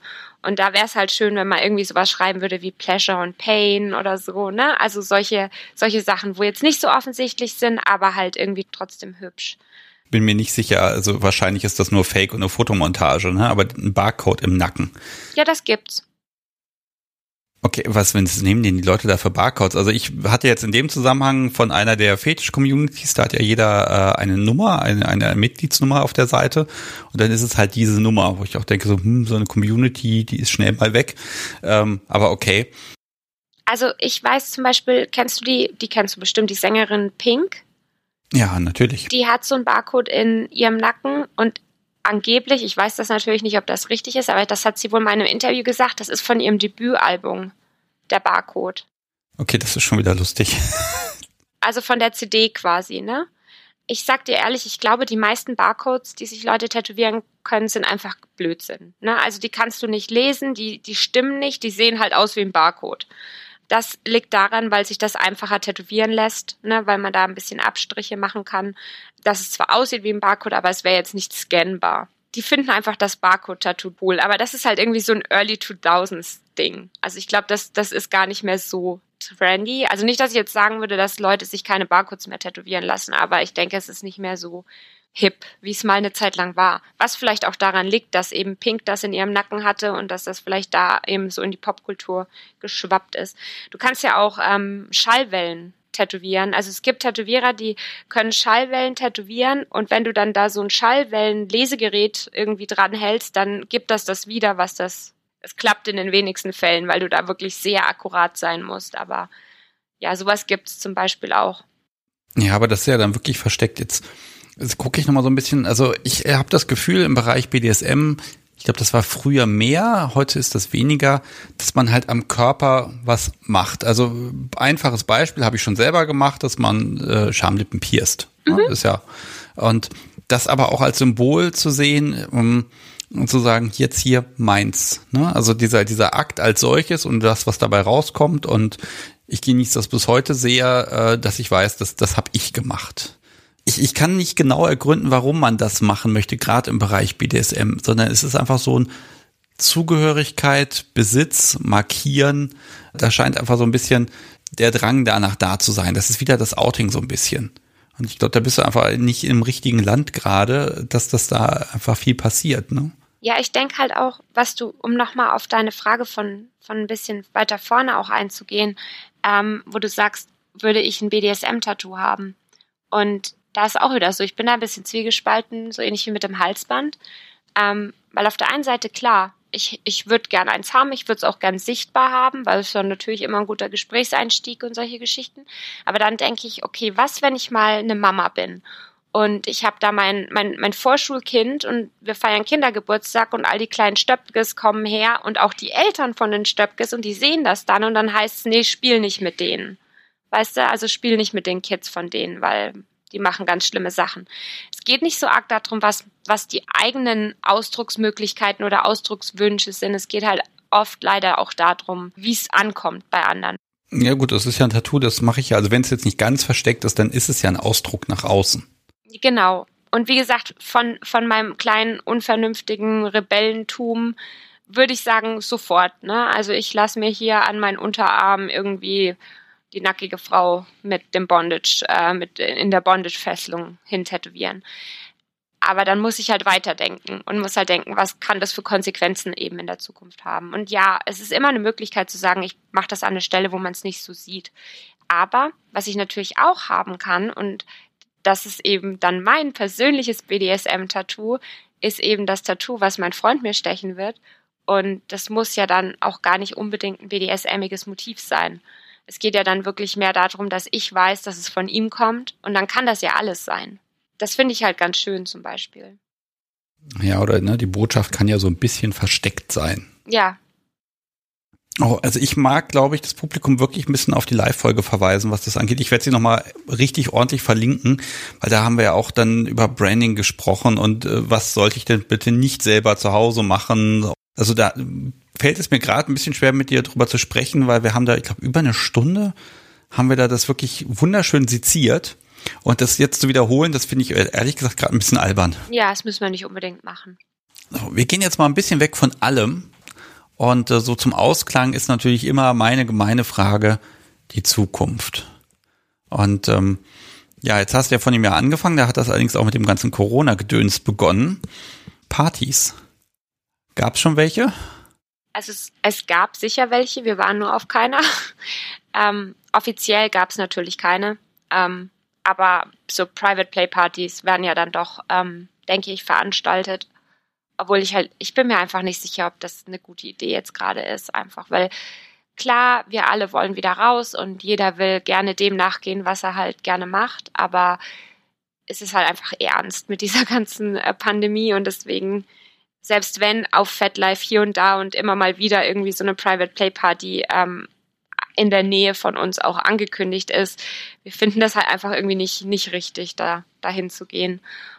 Gut, aber jetzt in den nächsten, nehmen wir mal, spuren wir mal ein Jahr vor. Genau, das machen wir Dann, mal also besser. Also Party steht für dich auf dem Zettel, willst du, ja? Ja, also auf jeden Fall. Ich äh, will wahnsinnig gerne auf BDSM-Partys. Ähm, Wahrscheinlich wird die erste mehr so eine Art mal gucken sein, gehe ich mal davon aus. Ähm, außer es wäre halt was, ich habe schon das, das Polykül erwähnt, mit dem wir sozusagen durch die eine Freundin meines Freundes verlinkt sind. Ähm, außer jetzt zum Beispiel da würde eine Playparty stattfinden. Ich denke, da könnte ich mir schon vorstellen, direkt auch mit ins Spielen reinzukommen. Wenn es jetzt irgendwo wäre mit, mit ganz fremden Leuten, dann würde ich wahrscheinlich eher erstmal schauen wollen, aber nicht in dem Sinne von wegen, okay, wir gehen heute nur zum Schauen hin und da ist keine Diskussion und es wird nur geschaut, sondern natürlich mit der Option zu gucken, okay, ich fühle mich jetzt wohl und das, das sieht alles, die Leute sehen freund, sind freundlich, das ist alles eine angenehme Atmosphäre, dann könnte ich mir schon auch vorstellen, auch direkt zu spielen. ich sehe dich gerade so an diesem ne, Outfit und dann kommt man da hin und dann ist so ein bisschen dieses, also das ist ja dein externes Setting, wo dann auch deine, deine, deine Position, Submissive, dann wirklich auch zementiert ist. Ja. Und dann, dann bist du halt die Schlampe, die dann halt da ist. Genau. Und zwar nur das und den ganzen Abend. Yep. Äh, äh, was, was, was löst dieser Gedanke in dir aus, zu sagen, ich bin auf einer Party und da sind sie alle so? ich habe das Gefühl, ich bin eine Frau der Gegensätze. Ich habe keine Ahnung, wie oft ich schon erwähnt habe, dass es zwei komplett unterschiedliche Gefühle in mir auslöst, weil in der, auf der einen Seite, ich glaube, dieses vorgezeigt werden und halt dahin zu gehen jetzt nicht als, als ich im Sinne von, ich gehe auf eine Party, um da halt zu feiern und zu trinken und Spaß zu haben, aber um dorthin zu gehen als die Sub von jemanden, das ist halt eine Vorstellung, die gefällt mir sehr, sehr gut. Und da muss ich auch ehrlich sagen, das ist eine dieser Vorstellungen, weil es halt gerade noch so fern liegt, weil ich es noch nie gemacht habe und weil, ähm, weil man es gerade auch nicht machen kann. Es ist halt so eine meiner Lieblingsfantasien, sag ich mal, gerade auch ähm, mir vorzustellen, wie das wohl so ist. Natürlich weiß ich, dass ich ein bisschen vorsichtig sein muss, weil wenn ich das mehr und mehr idealisiere, dann kann das ja den Ansprüchen gar nicht gerecht werden, wenn es passiert. Aber ähm, ja, das ist die eine Seite. Die andere Seite hat sie ja auch schon erwähnt, dass ich so ein bisschen mit meinem Körper und so ein bisschen Probleme habe. Und deswegen, ähm, ich habe auch ein bisschen Ehrfurcht sozusagen davor, auf so einer Party vorgezeigt zu werden. Also es ist interessant, das macht mich auf der einen Seite total an, aber auf der anderen Seite macht es mir auch ein bisschen Angst. Und ich glaube, dass das sich gegenseitig noch ein bisschen verstärkt und dass ich deswegen, also ich bin da sehr, sehr scharf drauf. Also ich hoffe, dass das bald möglich ist und dass wir das bald machen können. Ob da nun viel mit mir gespielt wird dort oder ob, ob es wirklich mehr so ist, so gesehen und gesehen werden ein bisschen. Wie gesagt, ich kann es kaum einschätzen. Die einzige Erfahrung, die ich mit Partys habe, ist, wenn halt hier bei dir darüber geredet wird von anderen. Und das ist natürlich dann immer sehr subjektiv.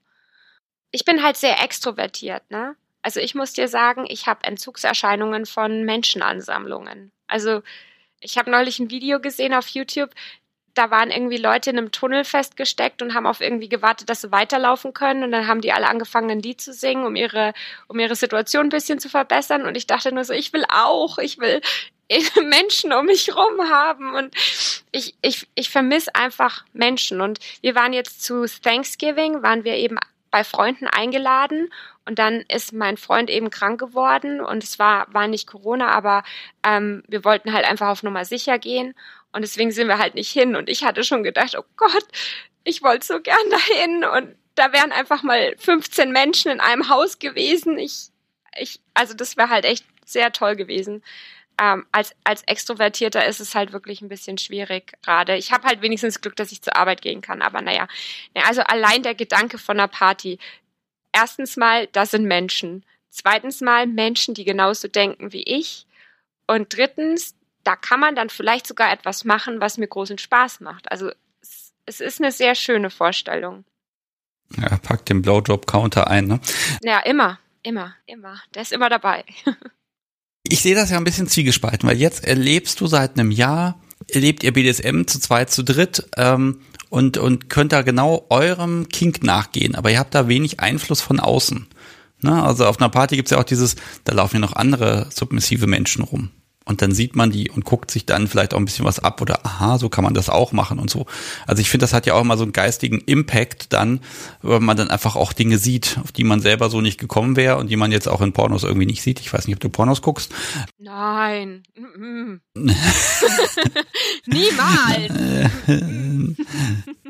Nein, aber ne, du hast dann, du hast dann einfach so ein bisschen was, ähm, ich finde gerade unglaublich sympathisch dieses, wir machen, ich habe meinen meinen Kopf, da ist, da sind die Fantasien drin und dann äh, kann ich damit spielen, damit umgehen und das auch aufschreiben und dann damit arbeiten, sage ich mal. Ne? Also du hast ein, hast ein Ideal von, von Submission sozusagen, dem du entsprechen möchtest.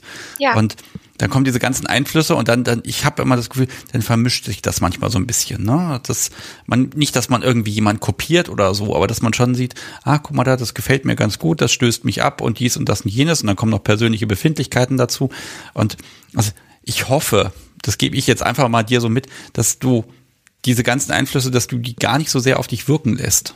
Hm? Dass du sagst, nee, wir sind da und dann habe ich da meinen, meinen Meister und der wird mich da schon durchführen und dann werden wir da unglaublich viel Spaß haben.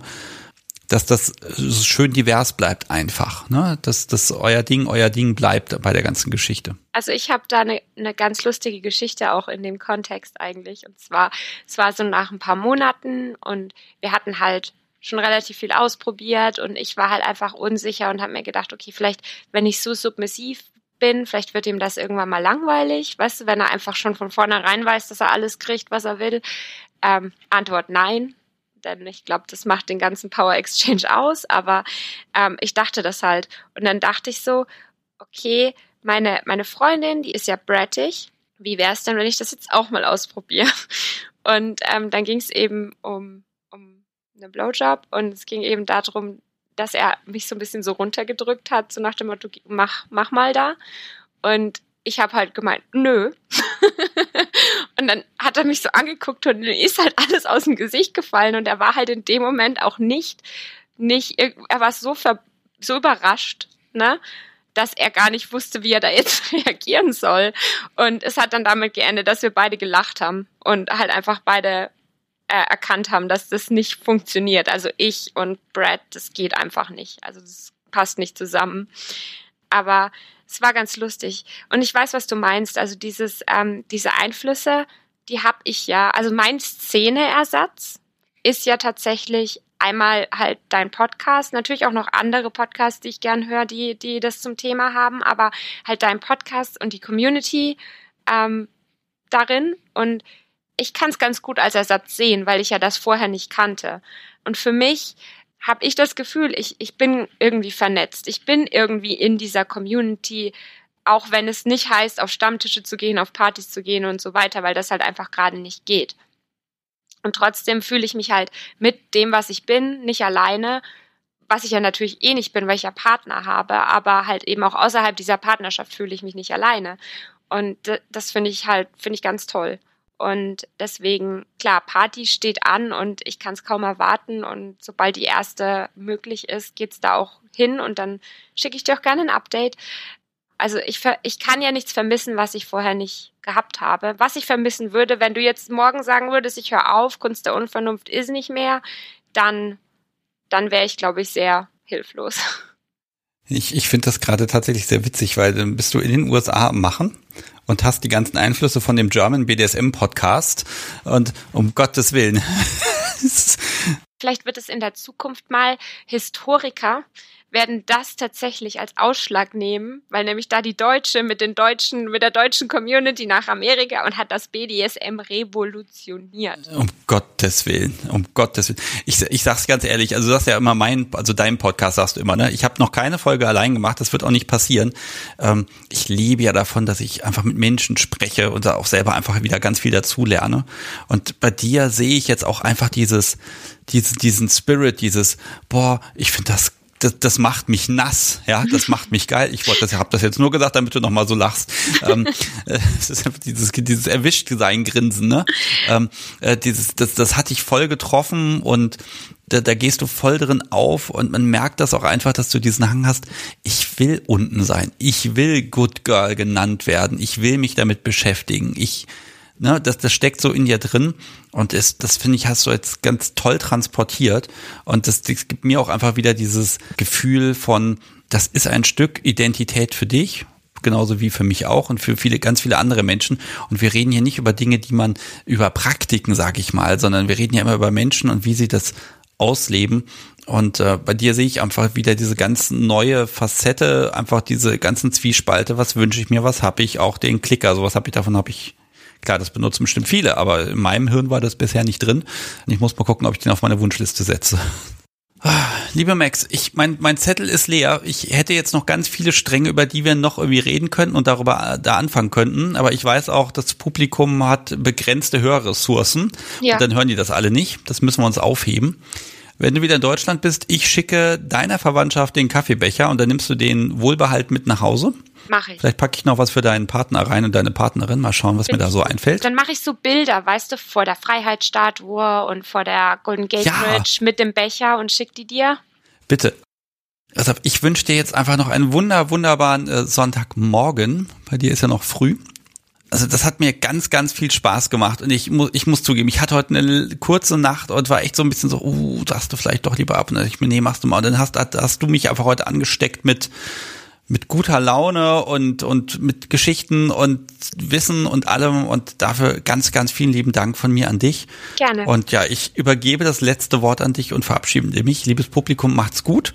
Bis zum nächsten Mal ich sag jetzt auch ähm, Tschüss und hat mich sehr gefreut, hier gewesen zu sein. Und wie gesagt, ich habe es dir schon mal gesagt. Ich möchte einfach nochmal sagen, dein Podcast ist wirklich der Wahnsinn und hat wirklich viel bewegt für mich in meinem Leben, weil es halt einfach nochmal so, ich erfahre BDSM dadurch nicht nur über meine Beziehung, sondern halt auch nochmal von anderen, die das halt eben einfach leben und die auch so viel Wissen mir voraus haben. Und ja, ich finde es ich find's ganz klasse und auch schön, dass ich Teil davon sein durfte. Und ja, wenn irgendjemand Fragen hat, ähm, kann man gerne stellen. Ich bin da total bereit, die zu beantworten. Und ja, tschüss.